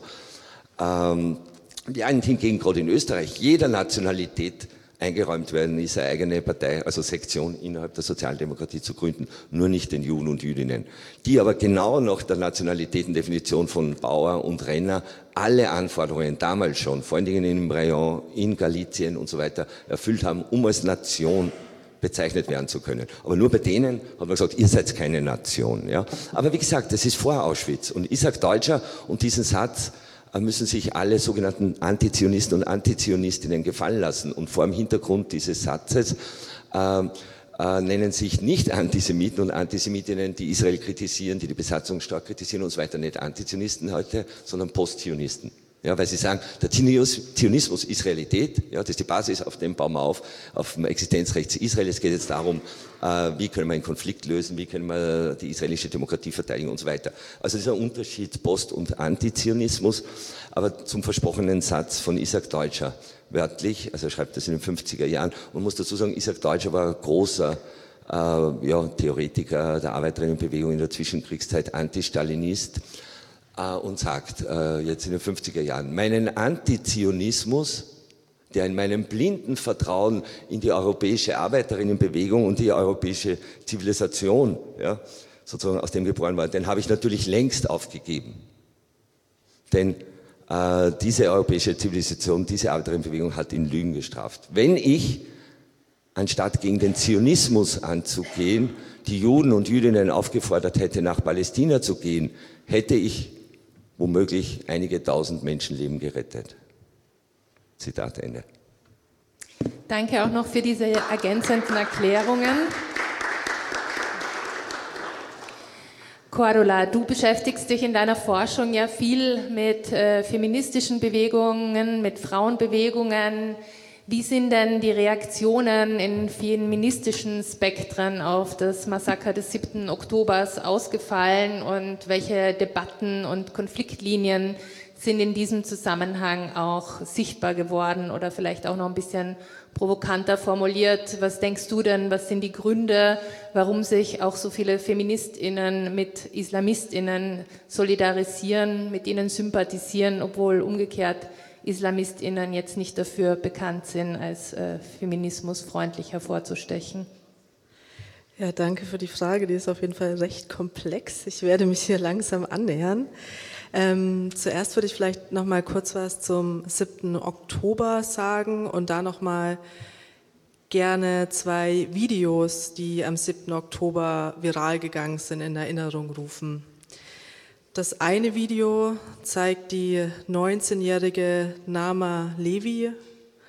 Das war ein junges blondes Mädchen, die aus einem Truck gezerrt wurde, wieder reingeschubst wurde. Sie ist immer noch Geißel der Hamas. Das ist unklar, ob sie noch lebt, so wie leider über 130 andere Leute immer noch Geiseln der Hamas sind. Und man hat auf diesem Video gesehen, dass ihre graue Jogginghose im Schritt blutig war. Das zweite Video, was wirklich die ganze Welt gesehen hat, zeigt die 22-jährige Shani Luke, bei der mittlerweile klar ist, dass sie ermordet wurde. Man sieht eine wenig begleiteten Frauenkörper mit Tattoos und Dreadlocks auf einer Truckladefläche liegen. Da drauf sitzen mehrere vermummte Männer, schreien Alua Akbar und sie wird einer johlenden Menge vorgeführt. Das waren die beiden Videos von vielen anderen Videos, die am 7.10. um die Welt gegangen sind. Das heißt, auch am 7.10. war direkt klar, dass es dort Femizide gibt und dass es um sexualisierte Gewalt ging. Es war auch klar, dass die Hamas keine Befreiungskampftruppe ist oder so, sondern eben das, was sie ist, eine islamistische Mörderbande. Denn wenn wir auf andere Befreiungskämpfe schauen, wie zum Beispiel auf den kurdischen Befreiungskampf, man hat noch nie, noch nie in der Geschichte des kurdischen Befreiungskampfes ähnliche Bilder gesehen. Also, ja, ich glaube, am 7.10. war eigentlich klar, was da passiert ist, sondern nochmal zur Einordnung von sexualisierter Gewalt und Femizid in dem Kontext. In bewaffneten Konflikten ist das seit langem eine etablierte Methode. Und da geht es eben darum, den größtmöglichen Horror in der Zivilbevölkerung auszulösen. Was auf jeden Fall in dem Konflikt noch neu ist, in der Qualität, ist, dass eben die Hamas sich selber beim Vergewaltigen und Morden gefilmt hat und das Ganze auf Social Media live teilweise gestreamt wurde. Ihr kennt wahrscheinlich die meisten von euch kennen diese schlimmen Bilder. Und diese Methode, sich selber beim Vergewaltigen und Morden zu zeigen, kann eben als moderne Form der Zuschaustellung von Kriegstrophäen begriffen werden. Und die Hamas hat dadurch eine doppelte Stärke ja, gezeigt. Einmal quasi, indem sie die Tat vollzogen hat. Und das zweite Mal hat sie versucht, ihre Stärke zu demonstrieren, indem sie es quasi online für immer festgehalten hat der Frauenkörper, gegen den sich das gerichtet hat, beziehungsweise gegen die hunderten Frauenkörper und eben nicht nur Frauen, sondern auch Männer und queere Personen sind äh, der sexualisierten Gewalt an dem Tag zum Opfer gefallen, steht dann eben als symbolisch für den Fortbestand des israelischen Volkes. Und der Frauenkörper wird dann eben so auch zum Symbol für die Nation, die verletzt werden will. Das heißt, er wurde quasi zum Schlachtfeld für diesen libidinösen Feldzug von antisemitischem und misogenen Hass. Internationales Recht sieht sexualisierte Gewalt als Kriegswaffe an, wenn sie absichtlich, strategisch und systematisch durchgeführt wurde. Und all das, wie mittlerweile unzweifelhaft bewiesen wurde, ist am 7. Oktober eben passiert.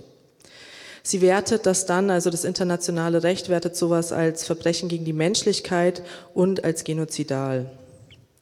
Normalerweise, wenn solche Sachen passieren, ist es eben so, dass feministische und Menschenrechtsorganisationen sowas sofort und aufs Schärfste zu Recht verurteilen. Und das wäre eben auch diesmal erwartbar gewesen. Erwartbar wäre gewesen, dass es einen weltweiten Aufschrei gibt, wenn nicht schon von allen Organisationen, dann zumindest von den feministischen Organisationen. Denn wenn was feministischer Konsens ist über die Jahre, dann, dass Betroffenen von sexualisierter Gewalt geglaubt wird. Ja, leider ist genau das nicht passiert. Es gab erstaunlich wenig Reaktionen. Das kann man als Dethematisierung des Ganzen fassen. Zum Beispiel bei UN Women, das ist ja quasi das Komitee zur Stärkung der Frauenrechte weltweit, eines der größten Komitees gab es das erste Statement am 20. Oktober, also fast zwei Wochen nach der Tat, das ist ganz schön lange. Und in dem Statement ähm, wurden dann leider nicht die sexualisierte Gewalt an den israelischen Frauen verurteilt, sondern es wurde auf die prekäre Lage der Frauen und Kinder in Gaza hingewiesen. Und das natürlich auch zu Recht. Frauen und Kinder sind immer die, die unter Kriegen am meisten leiden. Also ne, dieser Hinweis gab es zu Recht, aber was natürlich gefehlt hat, war der Hinweis auf den systematischen Femizid und auf die sexualisierte Gewalt. Erst zwei Monate später, am 1. Dezember, hat UN Women dann ein Statement veröffentlicht, wo sie wirklich ähm, auch die sexualisierte Gewalt gesamt im Nahen Osten verurteilt haben. Was es immer noch nicht gab, ist eben ein Statement in Bezug auf das, was den israelischen Frauen passiert ist. Ja, und die Folgen dessen sind natürlich dramatisch. Also zum einen sind die Betroffenen und ihre Angehörigen, wenn Betroffenen von sexualisierter Gewalt nicht geglaubt wird, kann man das als zweite Traumatisierung bezeichnen.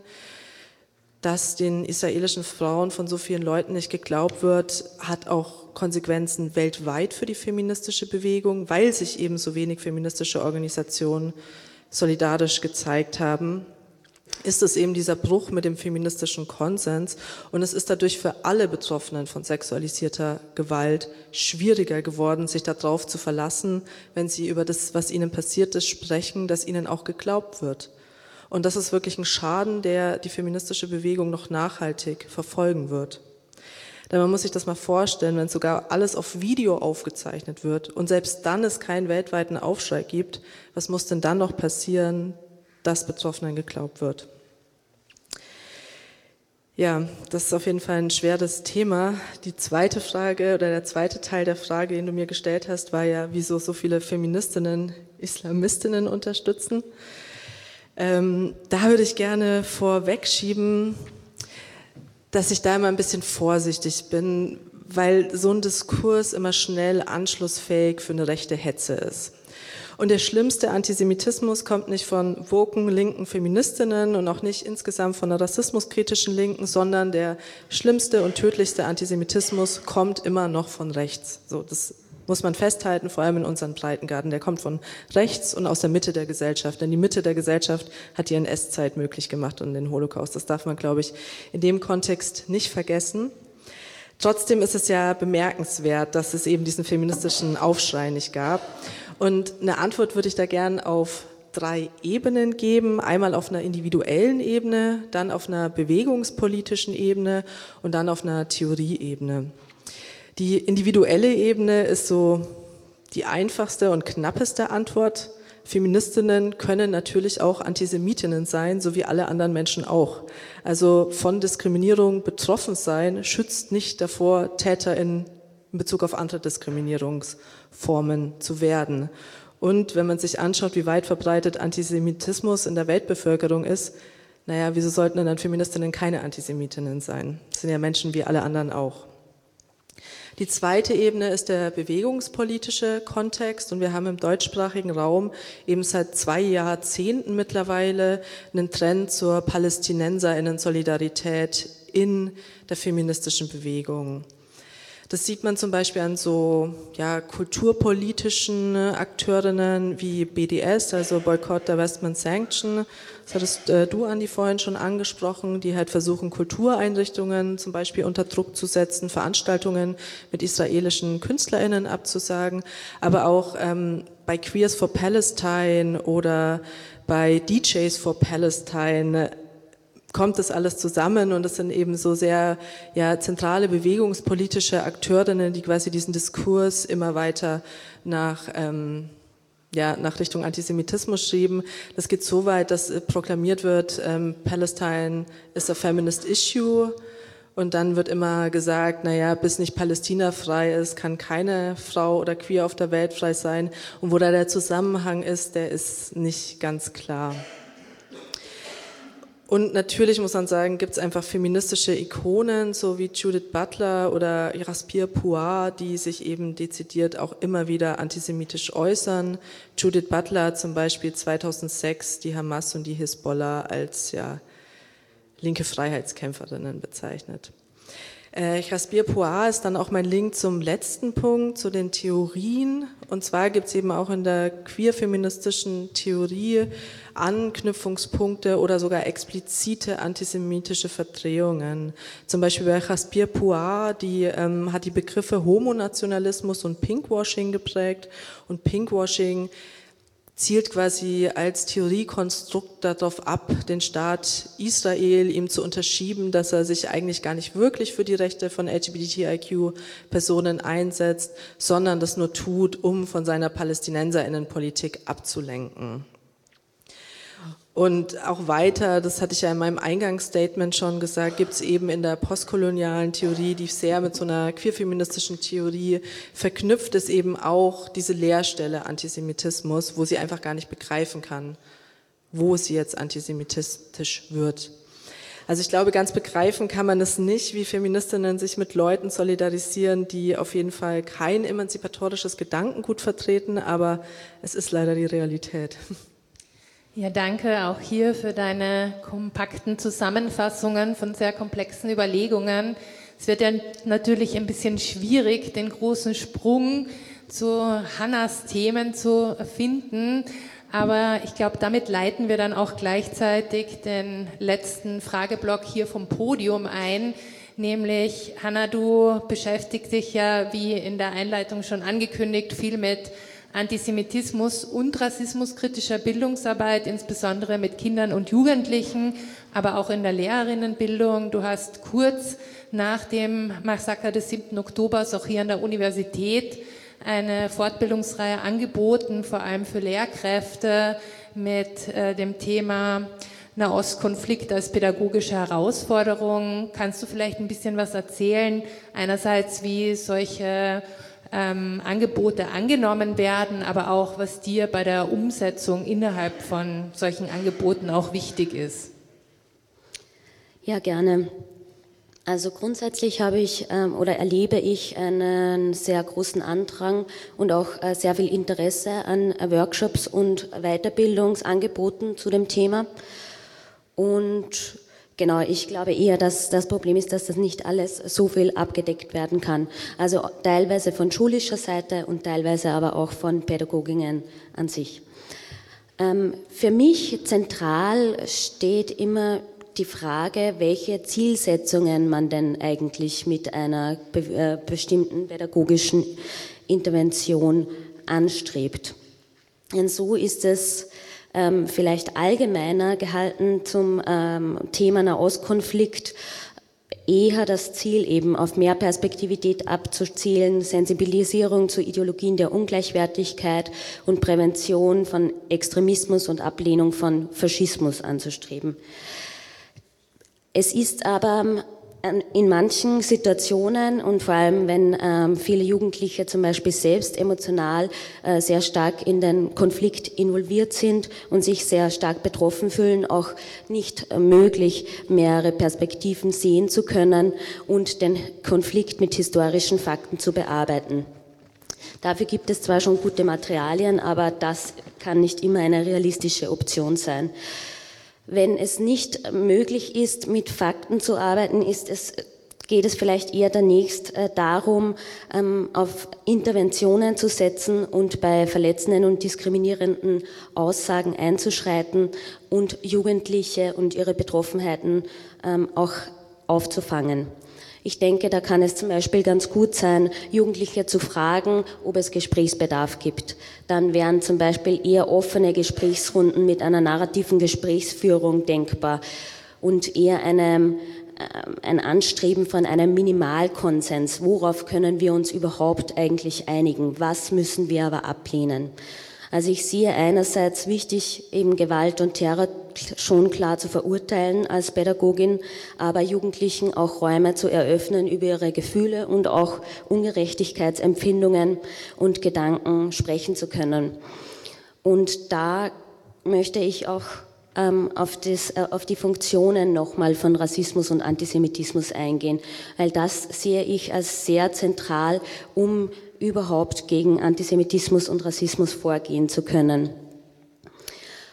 Noch ein Hinweis, ich möchte äh, sagen, dass äh, die meisten Jugendlichen auch kein extremistisches oder kein geschlossenes Weltbild haben.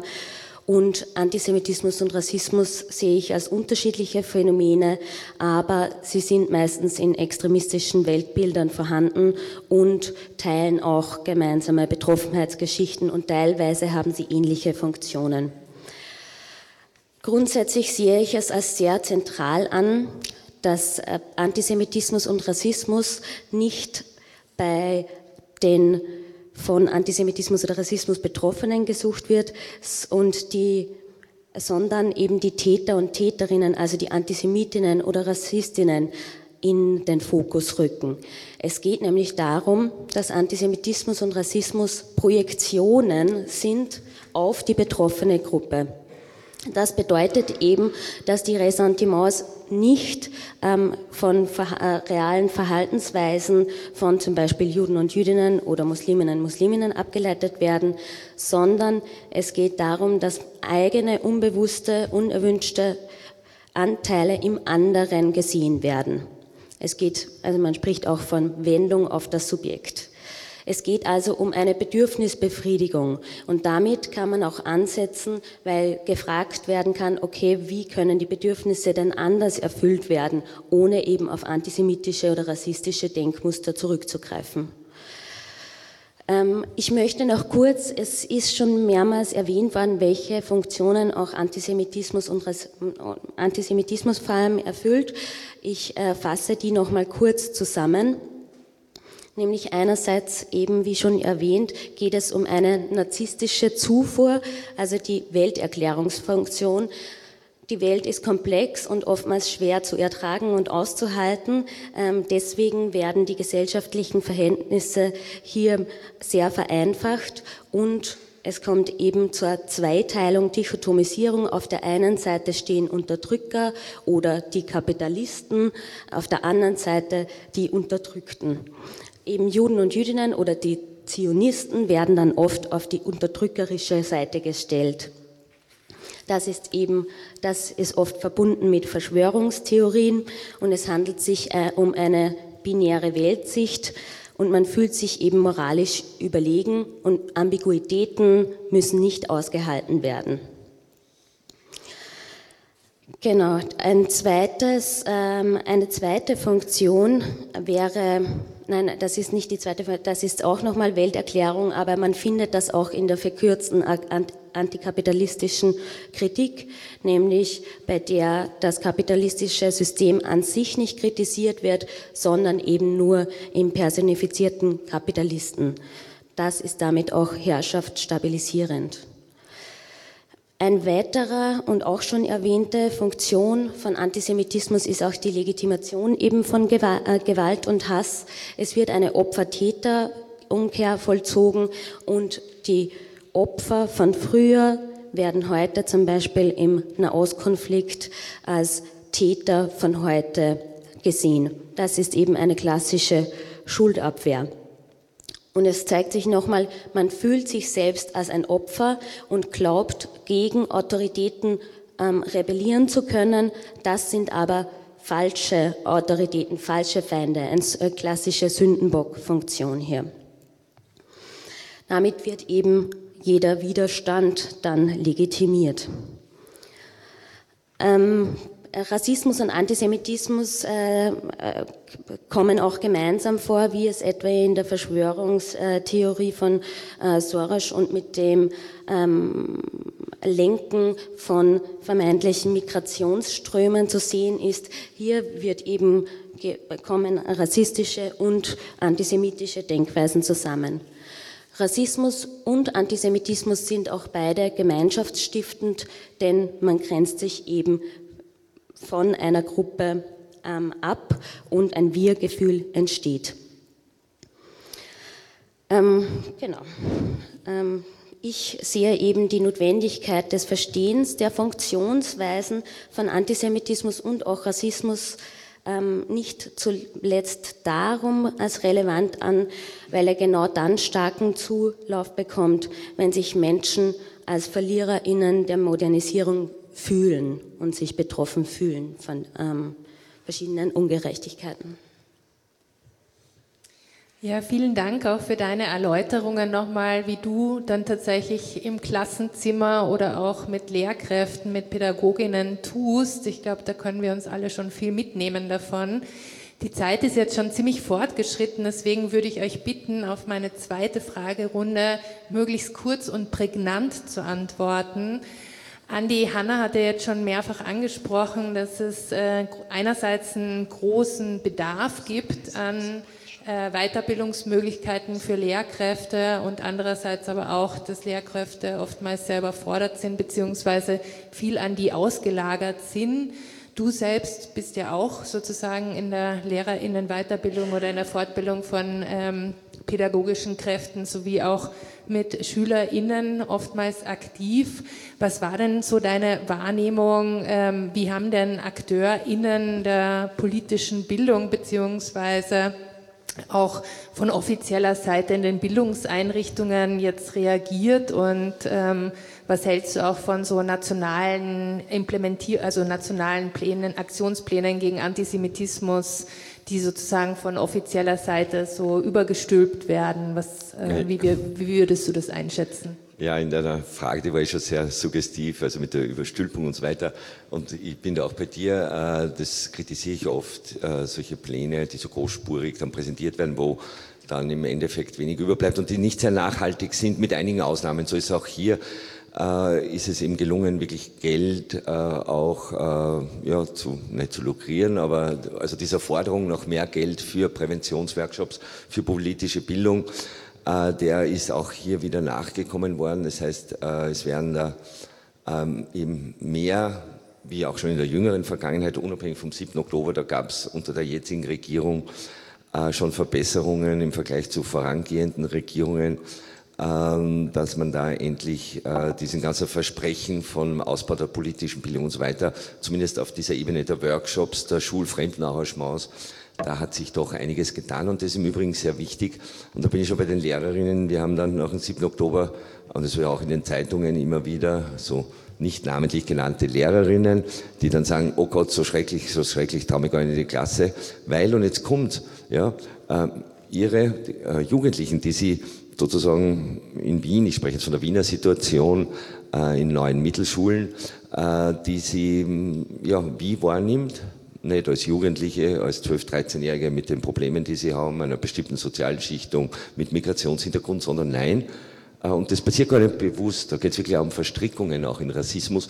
Naja, als Muslime oder noch äh, schlimmer, wie das Susanne Wiesinger formuliert hat, Kulturkampf im Klassenzimmer. Ja, wie wenn Lehrerinnen ja, sozusagen in erster Linie da im Kulturkampf Früherkennung von Radikalisierung und so weiter. Dieser Generalverdacht, ja, der äh, wirklich ganz fatale Auswirkungen, sowohl bei den Betreffenden selbst, die Lehrerinnen lebend, weil sie so Angst haben, alle Muslime sind antisemitisch, und umgekehrt äh, sozusagen im Sinne einer sich negativen, äh, selbst erfüllenden Prophezeiung dann oft wirklich wird. Ja, dass die Jugendlichen, wenn man mit so einem Generalverdacht reingeht, zu Jugendlichen, die sich muslimisch identifizieren oder so gelesen werden, Ah, dann braucht man sich nicht wundern, äh, wenn, wenn die dann wirklich sich so verhalten, wie man erwartet. Ja, das ist, darum ist es auf mir immer so wichtig, möglichst äh, ja, ungebiased, geht eh nicht, aber mir allem auch meine eigenen Bias bewusst zu machen. Ja, und das können schulfremde Personen viel besser wie Lehrerinnen. Ich kann reingehen in eine Klasse und das mache ich auch so, hallo, ich bin der Andi, bin voller rassistischer, antisemitischer Vorurteile. Schauen Sie mir mal so an. So, boah, wir brauchen Antirassismus. Nein, es geht Rassismuskritik, Antisemitismuskritik. Da ist dieses sozusagen im Hinten Anstellen der Kritik, das Selbstreflexive im Begriff äh, sozusagen mit, mitgenommen.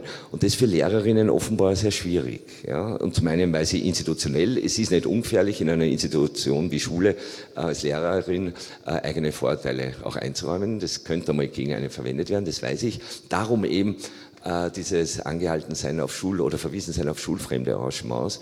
Aber ich muss noch auch sagen, äh, und ich stelle mir normal immer schützend vor die Berufsgruppe, wenn die Gesellschaft äh, gerade nach solchen Ereignissen immer so schnell ist. Ja, wir müssen eben die Gesetze verschärfen und in der Schule äh, alle Jugendlichen noch mal tausend wieder Innenminister Strasser, das vor Jahren noch in dem Fall neonazistischen Vorfall mal äh, gemeint hat, noch mal tausend zur Schutzimpfung. Ja, also dieses Denken dahinter auch, wie wenn äh, recht äh, oder möglichst viel und oft auch richtige Holocaust Education äh, quasi eins zu eins automatisch zu einer Immunisierung gegenüber heutigen Extremismus und Antisemitismus führt. Ist eine Illusion. Darum ist es eben so wichtig, äh, neben und zur Holocaust Education, die ausgebaut gehört, die Jugendlichen im Übrigen, egal mit, welchen, mit welchem Rucksack, mit welcher Herkunft, wie auch immer, ja, mit welcher Religion, die Jugendlichen fragen das nach der Schlussstrich, den mir, von dem mir Lehrerinnen an den pädagogischen Hochschulen, in die ich seit 25 Jahren gehe, immer wieder kommen zu machen, ja, die Jugendlichen wollen ja nicht mehr. Das stimmt nicht, das sind die Lehrerinnen. Ja. Die Jugendlichen sagen zu 80 Prozent, ja, der 14- bis 19-Jährigen, äh, sie möchten in der Schule mehr über Nationalsozialismus und Holocaust lernen. 80 Prozent. Und wie gesagt, das sagen auch die, unter Anführungszeichen mit Migrationshintergrund, Ähm, warum? Naja, weil ja dieses Wissen ihnen hilft, die österreichische Gesellschaft zu verstehen. Die kann man nicht verstehen ohne den Holocaust zu verstehen und vor allen Dingen den Umgang nach 45 damit. Ja. Also im ureigensten Interesse der Jugendlichen äh, melden Sie hier einen Anspruch. Und ganz zum Schluss, äh, gegen die Überforderung der Lehrerinnen, da gibt es schon auch sowas wie eine Hohlschuld. Ja, nämlich insofern, das kann ich da auch erzählen, äh, in den letzten, äh, mit Bruch Corona, klar, aber auch davor, äh, die, würde ich sagen, zwei Jahre und dann jetzt zwei Jahre, alle Veranstaltungen, die ich an der Pädagogischen Hochschule Wien mit dem, mit dem Titel Antisemitismus hatten, ja, Fortbildungen sind nicht zustande gekommen. Keine einzige. Ja, und jetzt schummeln wir immer ein bisschen und reden wir von Extremismusprävention und ich mache dann Antisemitismus, aber bitte das unter uns. Aber Sie sehen auch, ja, das Interesse, wäre in ruhigeren Zeiten wäre es wichtig gewesen, dass man sich, ja, ihr waren nicht die Patentlösungen, aber eher, dass man diskutiert und sich die Tools holt, die Methoden austauscht, hat keinen interessiert. Jetzt sagen alle, ja, was soll man denn tun, was wir sind so überfordert. Also ein bisschen eine Hohlschuld gibt es hier auch. Andi hat jetzt schon irgendwie Gesetzesänderungen angesprochen. Ähm, auch in Österreich hat Innenminister Karl Nehammer eine Gesetzesänderung oder ein Gesetz in Auftrag gegeben, das künftig das Verbrennen von Fahnen, allen voran natürlich der israelischen, aber natürlich auch allen anderen unter Strafe stellen soll. Isolde, wie siehst du äh, solche Verbote, auch im Hinblick auf Verbote von antisemitischen Demonstrationen? Kommen wir mit Verboten wirklich weiter? Und auch das ist wahrscheinlich eine Suggestivfrage leicht suggestiv, ja. Also ich finde es total ambivalent, weil einerseits finde ich, dass die Debatte jetzt ein bisschen den Raum öffnet, zu ermöglichen, äh, auch über Antisemitismus auf der Straße und antisemitische Parolen zu sprechen, wenn sie nicht auf Deutsch geäußert werden und ähm, da wirklich sehr ähm, krasse ähm, Parolen äh, gerufen wurden in den letzten Wochen in Wien, über die kaum berichtet wird, weil ganz einfach und die auch kaum verfolgt werden, obwohl sie extrem Juden, offen judenfeindlich sind, weil äh, die Polizei das dann ähm, schlicht nicht versteht, nicht wahrnimmt ähm, und auch nicht verfolgt. Aber natürlich ähm, das Ziel ähm, von ähm, so einem Gesetz ist ja nicht, ähm, den Antisemitismus wirklich zu kritisieren oder zu bekämpfen, sondern ihn in ein bestimmtes Licht zu stellen und bei einer bestimmten Gruppe zu suchen. Und man muss auch dazu sagen, und ich bin nicht ähm, in der Bildungsarbeit so erfahren wie ihr, aber ich kann mir nicht vorstellen, dass gesetzliche ähm, Einschränkungen auf spezifische Themen in der Präventionsarbeit besonders wertvoll sein können. Es muss irgendwie darum gehen, Antisemitismus als das zu begreifen, was er als Denkweise ausmacht und auch zu versuchen, ein Denken ähm, Jugendlichen und auch Erwachsenen nahezulegen, das nicht in diese Falle, sag ich mal, also in dieses äh, grundkomplexitätsreduzierende, vereinfachende Weltbild kippt, sondern eben das, was du schon gesagt hast, Hanna, ähm, das Aushalten von Widersprüchen, die Toleranz über, ähm, auch darüber, dass man nicht alles wissen kann und äh, nicht jedes Problem auf der Welt einfach und in Schuldzuweisung gegen eine Gruppe äh, zu erklären ist. Ähm, genau, und wenn man nicht über diese Inhalte und über den Hintergrund und die Ideen, die dahinter stecken, von Antisemitismus spricht, dann können auch diese Verbote keine, ähm, keine Prävention oder keine, vor allem keine Lösung sein äh, dieses Problems. Danke. Ich würde gern mit dir, Cordula, weitermachen. Äh, vielleicht kannst du auch noch mal kurz ein paar Perspektiven ähm, formulieren, wie es so weitergehen kann, auch in Bezug auf die von dir formulierten Kritikpunkte. Also denkst du, Antisemitismuskritik und postkoloniale theoretische Zugänge finden in absehbarer Zeit nochmal zueinander? Äh, wie kann ähm, oder wie können feministische Bewegungen vielleicht künftig auch ähm, sensibler oder kritischer unterschiedlichen Erscheinungsformen von Antisemitismus gegenüber auftreten?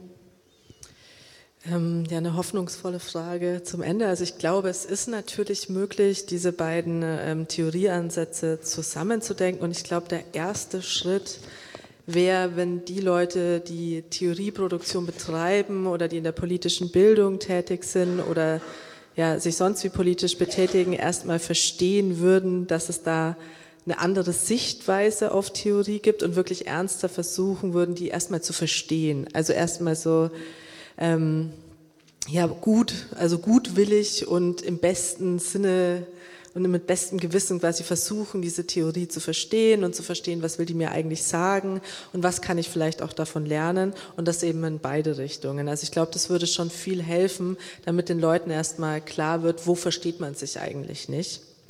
Und das andere wäre, dass ähm, so eine Doppelstrategie, also ich würde mir wünschen, dass Leute wirklich ganz klar Antisemitismus und Rassismus, wenn er geäußert wird, verurteilen und das halt nicht nur auf irgendwelchen Demonstrationen oder in Social Media, sondern vor allem halt auch in ihrem persönlichen Nahumfeld oder in der Straßenbahn, also da, wo das alles eben passiert, da wirklich deutlich widersprechen und gleichzeitig aber auch nochmal bei sich selber gucken und da auch nochmal anfangen, vielleicht rassistische oder antisemitische Stereotype zu überdenken. Deswegen hat mir das gerade auch gut gefallen, Andi, als du das gesagt hast, wie du deine ähm, Vorträge eröffnest. Ich mache das tatsächlich ähnlich. Ich sage immer, ja, ich bin in Deutschland sozialisiert und deswegen habe ich halt Antisemitismus, Rassismus, Sexismus und Ableismus internalisiert, weil meine Gesellschaft, in der ich aufgewachsen ist, ebenso ist.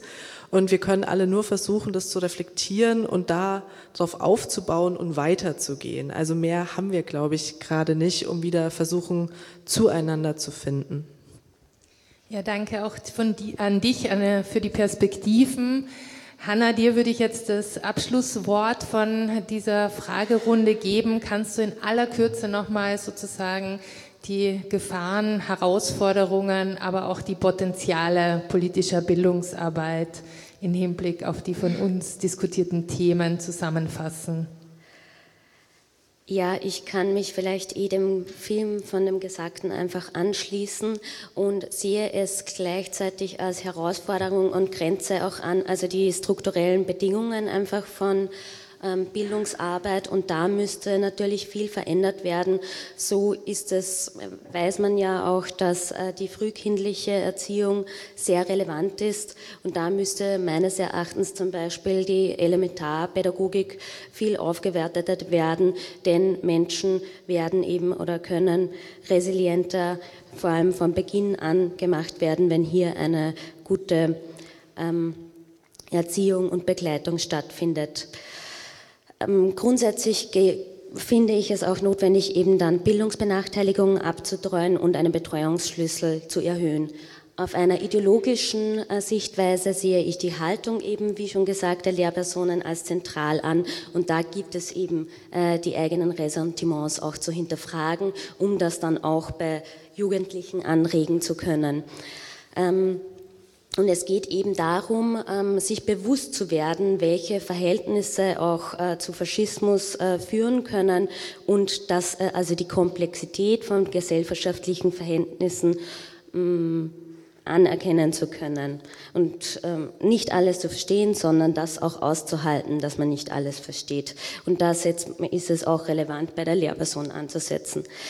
Ähm, für die Möglichkeiten, ähm, sehe ich, dass auch eben Jugendliche ähm, zur Selbstreflexion angeregt werden, ähm, sehe ich ähm, Identifizierungsmöglichkeiten und Vorbilder als zentral an und geeignete Herangehensweise, um eben Komplexität und Ambiguität auszuhalten und Kritik üben zu können, ohne auf personifizierte Schuldzuweisungen zurückzugreifen.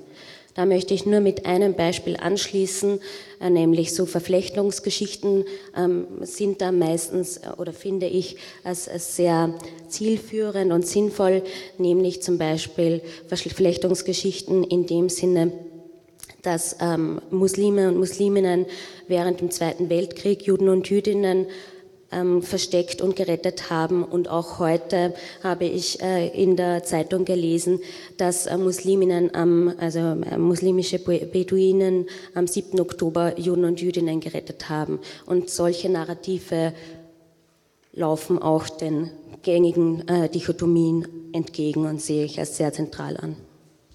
Ja, danke für die kompakte Zusammenfassung hier nochmal am Schluss. Wir haben jetzt noch ungefähr 20 Minuten, die wir gerne Fragen, Anmerkungen, Anregungen oder auch Kritik aus dem Publikum entgegennehmen. Ich möchte an dieser Stelle nochmal auf das respektvolle Diskussionsklima hinweisen und bitten, keine Co-Referate zu halten, sondern sich möglichst kurz und prägnant zu halten, damit möglichst viele Menschen auch drankommen können. Und ich würde vorschlagen, dass wir immer so drei Fragen sammeln, die dann zurückgehen ans Podium, damit wir vielleicht zwei bis drei Fragerunden auch machen können. Ich sehe hier schon mal eine Wortmeldung, hier und da hinten.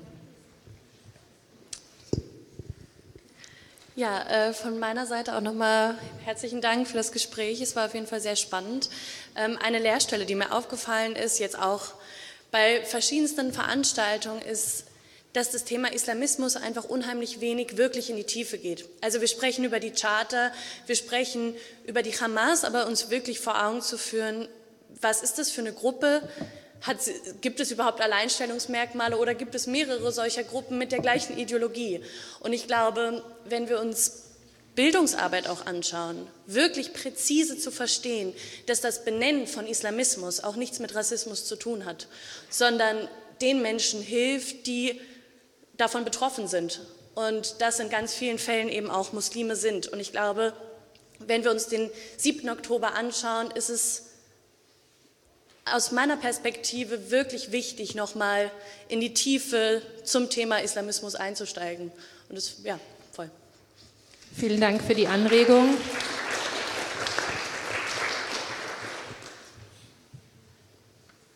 Können sich die Menschen, die sich zu Wort gemeldet haben, nochmal melden? Dankeschön. Ähm, ich hätte eine Frage an Herrn Peham. Sie hatten in Ihrem Eingangsstatement ähm, berichtet, dass es eigentlich ja doch ganz einfach sein sollte oder vielleicht auch einfach ist, ähm, Antisemitismus von Israel-Kritik zu unterscheiden und haben sich auf die IRA-Definition bezogen. Und ähm, da zwei, zwei, kurze Fragen. Mir ist nicht ganz klar, wenn ich mich auf Ihre ähm, Definition ähm, beziehe, wie soll ich ähm, zum Beispiel auf strukturellen Rassismus in Israel hinweisen, wenn eine Definition ist, dass der Israel, also dass es antisemitisch ist, wenn der israelische Staat ein rassistisches Unterfangen ist. Das wäre das Erste. Ähm, außerdem ist mir nicht klar, wie ich, ähm, warum der Vergleich mit gewissen, also mit anderen historischen Ereignissen, wie zum Beispiel der Nationalsozialismus oder auch ein Apartheidsregime, warum ich hier keinen Vergleich ähm, machen darf. Und damit meine ich keine Gleichstellung. Also ich vermute mal, dass die Autoren auch das damit gemeint haben. Ähm, genau, und da finde ich, sind einfach unglaublich viel schwammige Begriffe. Das hat ja auch in der Praxis diese Definition zu viel ähm, Kontroversen geführt und anscheinend hilft sie doch nicht so, wie sie helfen sollte, weil sonst hätten wir, glaube ich, diese Missver also dieses, dass sich Menschen auch oft missverständlich fühlen, wenn sie Kritik üben, nicht. Ähm, genau, und es gibt ja auch die Jerusalemer Erklärung, die Sie gar nicht erwähnt haben. Da würde ich auch ähm, gerne was dazu hören. Danke.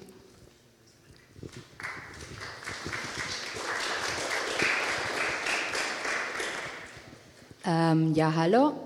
Äh, ich bin aus einer jüdischen und indigenen, also jüdischen und indigenen Familien-Background. Und ähm, ich bin Elementarpädagogin.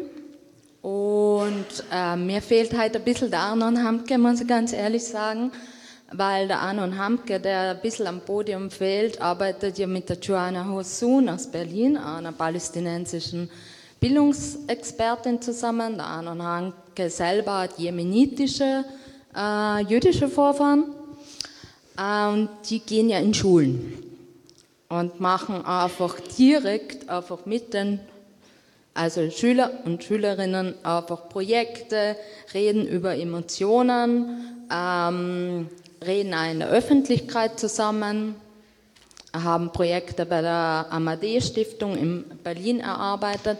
Und ich finde es einfach voll, voll wichtig, dass halt jüdische und palästinensische oder muslimische Leute einfach den Platz kriegen, in Institutionen miteinander zu reden und zu diskutieren. Und auch an Schulen, letztens hat zum Beispiel ähm, äh, in Tiroler Schulen ein Vortrag stattgefunden vor einem palästinensischen Friseurmeister und einem jüdischen Elementarpädagogen. Und es passiert, und es ist so wichtig, dass eben diese ähm, pädagogischen Konzept da gefördert werden. Und ich stehe da stark dahinter und Anon Hamke steht da auch wirklich stark dahinter. Und ich frage mich jetzt, fließt diese Förderung, die jetzt vielleicht kommen wird, oder irgendwie Subventionen oder irgendwie Gelder oder so, gerade in diese, in diese Konzepte? Also ich mache auch jetzt weiter an der Uni mit migrantischen Leuten auch Vorträge. Also ja, fließt es vielleicht auch da rein und wann und wie vielleicht? Okay, dann haben wir jetzt mal die ersten drei Wortmeldungen. Vielleicht gleich anknüpfend an die letzte Wortmeldung. Uns tut es natürlich auch sehr leid, dass Arnon Hampe heute nicht hier sein konnte. Wir hoffen, dass sich das in einem anderen Kontext nochmal ergeben wird, dass wir auch seine Perspektive hören können. Auch danke für deine Wortmeldung zu der Wichtigkeit, sich auch mit Islamismus tiefergehend zu beschäftigen. Ich denke, auch das nehmen wir als OrganisatorInnen dieser Veranstaltungsreihe mit und äh, denken das vielleicht in zukünftigen Veranstaltungen auch nochmal äh, das stärker einzubauen. Ich glaube, konkrete Fragen gab es jetzt zwei. Einerseits an äh, dich, Andreas, in Bezug auf die IRA-Definition und ähm, wie umgehen mit äh, sozusagen Kritik an rassistischen Politiken in Israel auf der einen Seite und andererseits an historischen Vergleichen und andererseits die Frage, ob diese gesteigerten äh, Förderungen für politische Bildungsarbeit auch so Projekte ähm, betreffen werden, wie diejenigen, die Anon Hampe macht, nämlich so einen äh, jüdisch-muslimischen Dialog anzuregen. Letzte Frage kann ich nicht wirklich beantworten, aber ich würde mal davon ausgehen und äh, gewisses Geschick beim Kollegen H beim Anon äh, äh, vorausgesetzt. Also du musst natürlich auch dann aktiv bewerben, aber ich glaube, das tun die und das werden die machen. Also äh, so wie ich die Förderszene einschätze, äh, gibt es da überhaupt keinen Grund, warum das nicht passieren sollte. Ganz im Gegenteil, äh, gerade diese, diese ja, nennen wir es übergreifende, verbindende, wie auch immer, Projekte werden sehr gern und sehr viel gefördert. Also würde ich mal davon ausgehen, Stichwort Begegnung ist zwar ein bisschen was anderes, das wissen wir von Studien aus Deutschland, in Österreich gibt es keine Forschung dazu, es beginnt jetzt erst. Solche Projekte wie Likrat, also junge Juden und Jüdinnen, die an Schulen gehen, da wissen wir aus Deutschland, äh, das hat überhaupt keinen Einfluss auf Antisemitismus, beziehungsweise sogar gegenteiligen bei Mehrheitsdeutschen oder Biodeutschen unter Anführungszeichen. Bei denen aber, und das ist das Entscheidende, und das finde ich auch wieder spannend, mit äh, Migrations-muslimischen äh, Hintergrund hat sehr wohl einen präventiven Aspekt. Ja. Ähm, warum? Na, weil es viele Gemeinsamkeiten gibt. Bei aller Unterschieden von Rassismus und Antisemitismus gibt es historisch Gemeinsamkeiten natürlich. Äh, beides ist verwoben, wie Etienne Balibar sagt, Europa als Idee, ja, hat in die Idee Europa ist das antisemitische und das rassistische Schema. Und da meinte er nicht den Kolonialrassismus, sondern den älteren Rassismus, den antiarabischen. Ja? Also das ist, wer vom Armland redet, kann vom Antisemitismus und, vom Rassismus nicht schweigen. Ähm, äh, insofern vor dem Hintergrund auch der Ähnlichkeit von Islam und Judentum überrascht sowas nicht. Ja. Und ich habe das selbst schon erlebt mit Jugendlichen in Auschwitz äh, mit albanischem Hintergrund, die sich weigern, in die Synagoge zu gehen. Ja. Und ich frage sie, was, warum? Und sie, ja, meine Religion verbietet mir das. Sage ich, nein, stimmt nicht. Der Religion verbietet es nur, nicht in die Synagoge zu gehen, wenn es vorher Moschee war.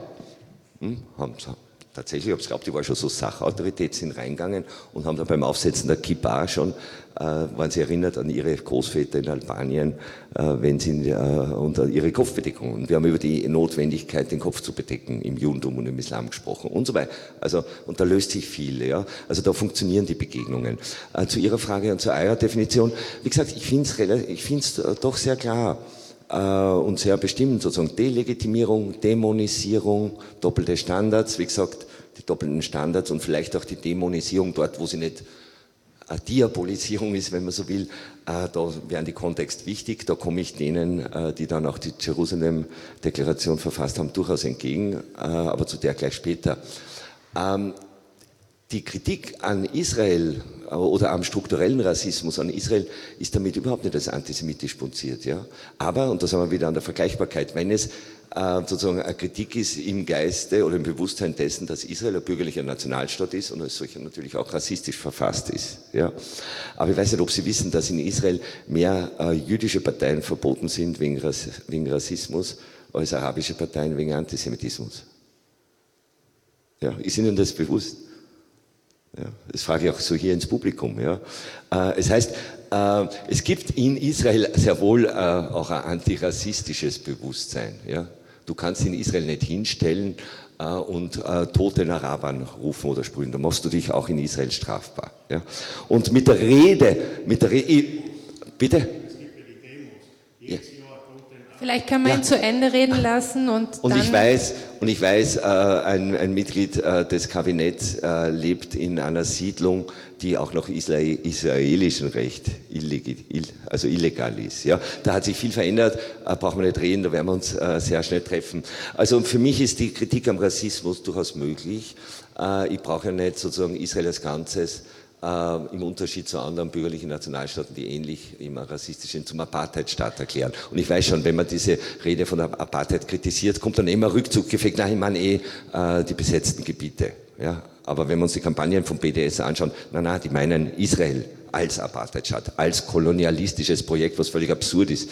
Israel ist in einem antikolonialen Befreiungskampf gegen England ja, äh, gegründet worden. Ja. Leider nicht gemeinsam Juden und Araber, weil Engländer wie jede Kolonialmacht, was es geschafft hat, mit dem Antisemitismus und auch mit dem Rassismus die beiden zu spalten, was Kolonialismus immer macht. Ja. Ähm, also ein antikoloniales Projekt, das ja auch darum von der Sowjetunion unterstützt worden ist ja, und nicht von den USA. Und das wird immer vergessen, diese Geschichte bei der Rede vom imperialistischen Brückenkopf, vom kolonialen äh, Projekt. Ähm, den NS-Vergleich halte ich, eh, so wie Sie, die Gleichsetzung für problematisch und für antisemitisch. Äh, und es wird ja nur verglichen, um gleichzusetzen. Bleiben wir auf der bildlichen Ebene. Der Davidstern, der zum Hakenkreuz wird, das ist antisemitisch. Und das ist auch nach der EIRA-Definition. Äh, äh, wissenschaftliche äh, Diskussion, sofern überhaupt, da muss man sich fragen, was braucht den Vergleich? Ja? Ich kann ja nicht, äh, das haben wir wirklich bei Birne und, Birnen und Äpfel. Ja? Äh, Regime wie das nationalsozialistische, mit einem bei aller Kritik, aber ja, immer noch demokratisch verfassten Rechtsstaat wie Israel, das ist ja demagogisch, wenn ich hier vergleiche. Gleiches gilt äh, fürs Apartheid. Äh, ja, genau die, äh, für den Vergleich mit dem Apartheid-Regime. Und die Jerusalem Declaration, die habe ich ganz bewusst weggelassen, äh, weil sie zum Glück gescheitert ist. Ja, sie hat sich nicht durchgesetzt, ja, und das hat einen Grund. Weil eine, eine Erklärung, die, glaube ich, wo achtmal oder neunmal vorkommt, per se. Ja, was ist das? Es ist nicht per se antisemitisch, wenn man äh, die Israelis zu den neuen Nazis erklärt. Es ist nicht per se antisemitisch, naja, so übertreibe ich, aber wenn man äh, den Nationalsozialismus mit Israel so äh, steht drin. Es ist nicht per se antisemitisch, weil man zum Boykott israelischer Waren aufruft. Nicht per se. Das hilft uns nicht weiter. Also da, da sind wir bei der, bei der Überstrapazierung des Kontextes zulasten des Inhaltes, was ich vorher gemeint habe. Äh, und darum zu Recht. Äh, und es ist ja diese, diese Absicht dahinter schon zu deutlich geworden, dass eben Kolleginnen wie die Helga Embacher, die das im guten Glauben unterschrieben haben, dann sagen, na, aber BDS wollte damit nicht sagen, salonfähig machen mit der Jerusalemer Erklärung. Also da sind viele, die das zwar unterstützt haben, äh, denen war das auch nicht bewusst, was sie damit eigentlich anrichten, äh, politisch, nämlich einen Freibrief geben äh, für Kampagnen wie BDS. Und das ist heute problematisch. Und ich muss sogar sagen, die eigentliche Antisemitismusdefinition nach der Jerusalemer Erklärung, die war gar nicht mal so schlecht, da könnte man diskutieren. Problematisch, also es ist genau umgekehrt wie bei der EIRA. Problematisch wird dann der, hinten der Anhang, was alles nicht per se antisemitisch sein soll.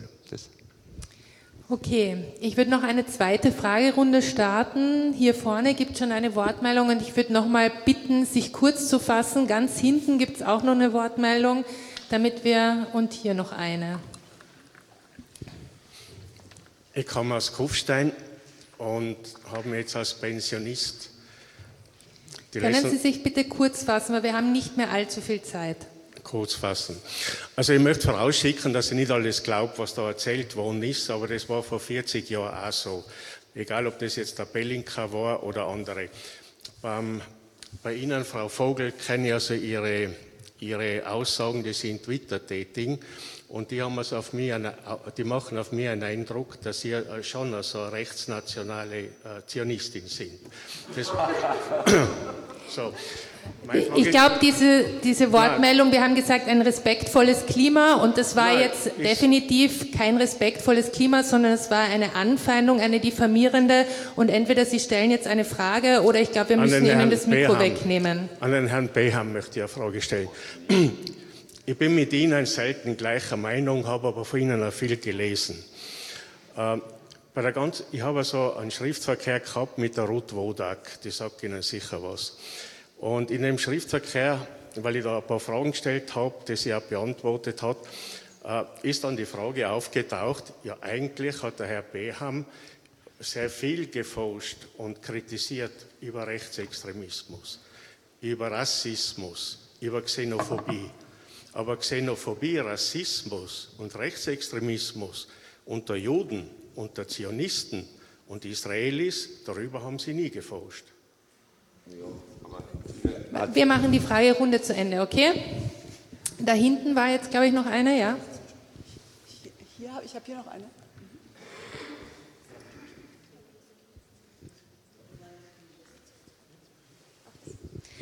Hi, I will speak in English. First of all, thank you for the panel. Um, I wanted to ask specific, specifically about the pink washing, because I didn't really understood in which context it's said because um, I don't know, as an Israeli, when I talk to people, and sometimes we talk about feminism and like women organizations, of course I'm to say that my country is the best country in this area for women or LGBTQ plus community. Of course, there's a lot of things to work in, like in every country. There's a lot of place to improve in those areas, but it is, in fact, a better place for women, for LGBTQ plus. So I don't really quite understand about the pink washing. If you can explain again, what did you meant and in which in which context it said. Thank you. Äh, wir haben noch eine dritte Wortmeldung. Äh, ich möchte mich erstmal bedanken beim Plenum für die äh, der Sache gewidmete Diskussion und dann gleich mit meiner Frage anschließen. Es wurden äh, oder es wurde erwähnt, dass die politische Bildungsarbeit Narrative vorbringen muss, die den Problematiken und der, den Schwierigkeiten, die geschildert wurden, eben Narrative entgegenbringt. Die Frage, die sich für mich daran anschließt, ist, wie soll sie dafür Zeit und Raum finden, wenn sie in äh, finanzieller Prekarität zumeist stattfindet? Was muss es neben äh, verbalen Lippenbekenntnissen der Politik geben, dass gerade auch die außerschulische politische Bildungsarbeit diese Narrative wirklich entwickeln und an den Mann bringen kann? Danke. Okay, vielen Dank. Wir hatten wie viele Wortmeldungen gibt es insgesamt noch? Ich muss leider ein bisschen auf die Zeit. Okay, wenn es nur noch eine ist, dann nehmen wir sie gerne noch dran. Ja, ähm, ich wollte eigentlich ganz was anderes sagen, aber ich finde diese Aussage von dem Herrn, also das aufs Schärfste, dass man das zurückweist, er, also, er kann sich nicht hierher setzen und, und die Kollegin das so bezeichnen. Also ich finde das ganz schlimm und davon muss man sich einfach distanzieren. Ja.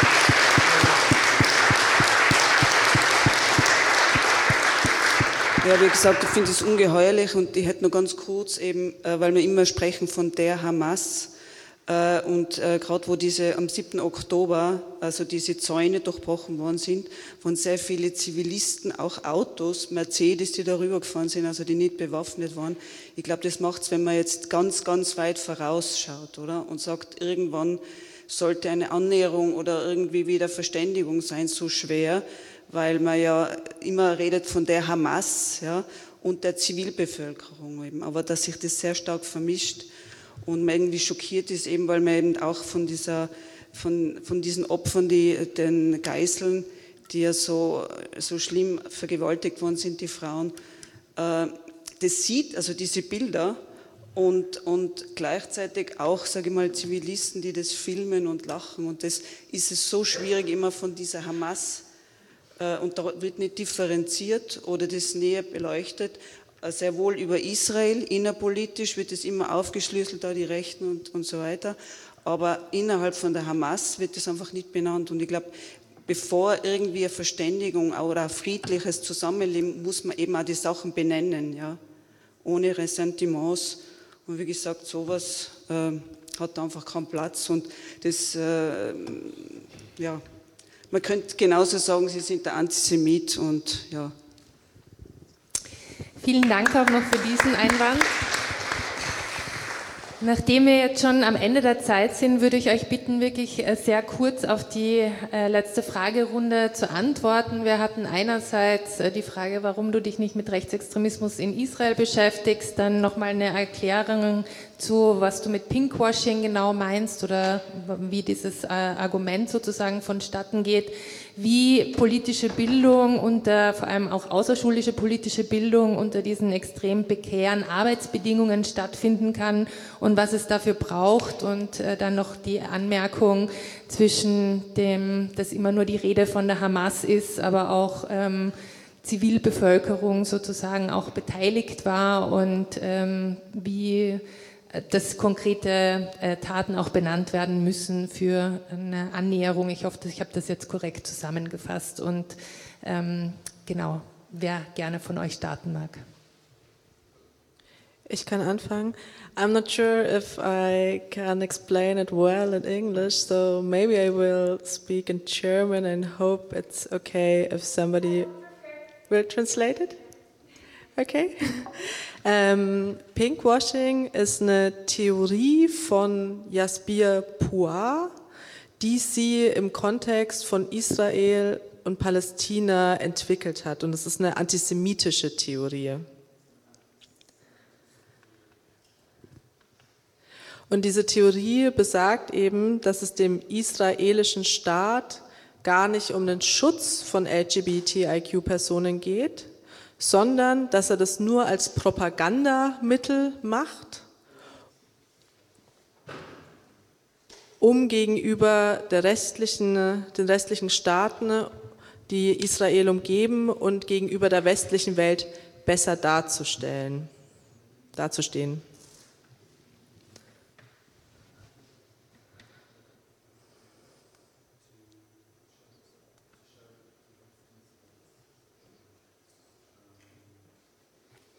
Genau, und deswegen ist die Pinkwashing eben auch, das ist in der queeren Bewegung leider relativ verbreitet, aber es ist halt eben eine antisemitische Ideologie, weil Israel natürlich wie die meisten anderen westlichen Staaten ne, zumindest einige Gesetze zum Schutz von LGBTIQ-Personen hat und das auch zu befürworten. Und gerade Israel in dieser Region ja das einzige Land ist, dass diese Gesetze vom Schutz von ähm, Queers und LGBTIQ-Personen überhaupt hat. Und trotzdem natürlich muss man Israel genauso wie jeden anderen Staat auch kritisieren, dass eben der Schutz von Rechten von queeren Personen noch nicht ausreicht. Aber Pinkwashing wurde eben gezielt entwickelt, um den israelischen Staat zu diffamieren über die vermeintliche Produktion von queeren Rechten. Und da wird auch eben so ein antisemitisches Narrativ deutlich, denn wenn Israel quasi nicht der Vorwurf gemacht werden würde, dass es queere Rechte als Propagandamittel wählt, dann würde ihm halt der Vorwurf gemacht, dass Israel sich eben nicht für queere Rechte einsetzt. Also egal, was Israel da eigentlich tut. Es geht eben nicht darum, was der jüdische Staat tut, sondern es geht darum, was für eine Projektion die Antisemitinnen auf diesen Staat haben. I hope um, it's a little bit more clear. Okay. Wer möchte denn gerne weitermachen? In Anbetracht der Zeit muss ich leider ein bisschen aufs Gas drücken. Ähm, ich kann einen Satz sagen äh, zu der Anmerkung, ähm, dass immer nur die Hamas äh, in Verantwortung genommen würde, auch jetzt gerade im Kontext des 7. Oktober und da grundsätzlich zustimmen. Es gibt ja mittlerweile auch Umfragen von einem palästinensischen Umfrageinstitut, was in der Westbank angesiedelt ist. Äh, das zeigt, dass äh, im Westjordanland bis zu 80 Prozent Zustimmung zu ähm, also ähm, sich positiv auf den 7. Oktober berufen wird.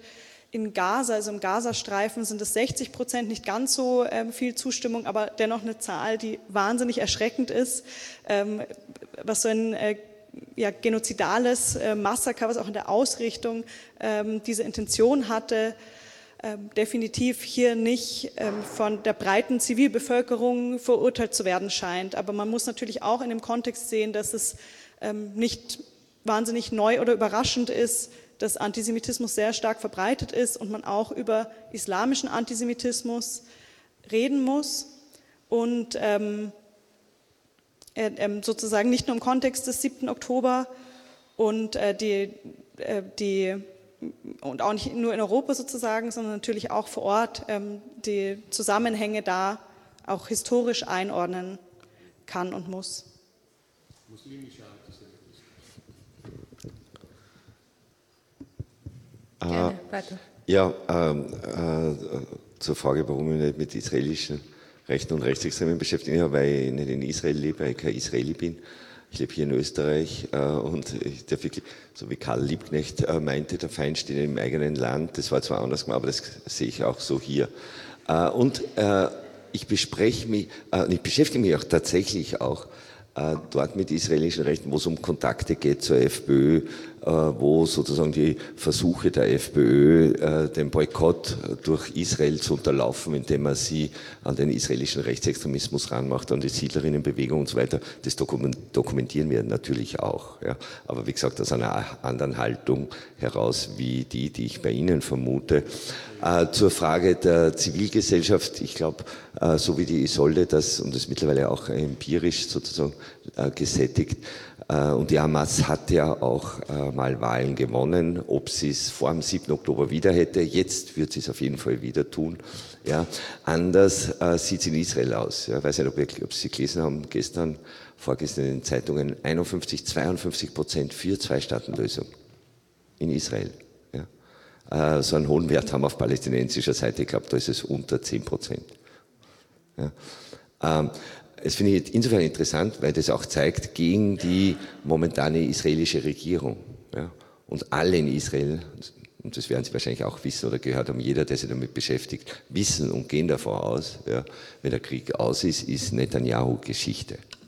Ja, und damit hin auch, gerade was die Zwei-Staaten-Lösung betrifft, äh, einer der großen und größten äh, Bremser. Zu Ihrer Frage, äh, außerschulische Bildungsarbeit, dazu wäre es notwendig, neben auch äh, wirklich der politischen Einsicht in die Notwendigkeit, das zu fördern und so weiter, aber gerade auf Seiten der Sozialarbeit ein bisschen ein Umdenken. Diese, diese, diese politische Abstinenz, diese auch Bild, äh, bildnerische, unter Anführungszeichen, also die Bildungsabstinenz der Sozialarbeit hinterfragt.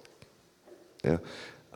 Es reicht einfach nicht nur gerechtigkeitsorientierte Sozialarbeit und sich darauf zu bescheiden. Man muss wirklich aktiver auch in die Auseinandersetzung gehen. Ich weiß schon, wir sollen trotzdem bei der Trennung der Professionen bleiben, Pädagogik, Bildung und Sozialarbeit, aber wir könnten voneinander lernen und vor allen Dingen vom professionalistischen Selbstverständnis der anderen Gruppe. Ja, die Lehrerinnen könnten von der Sozialarbeit lernen, ja. Ressourcen statt Defizitorientierung etwa, ja.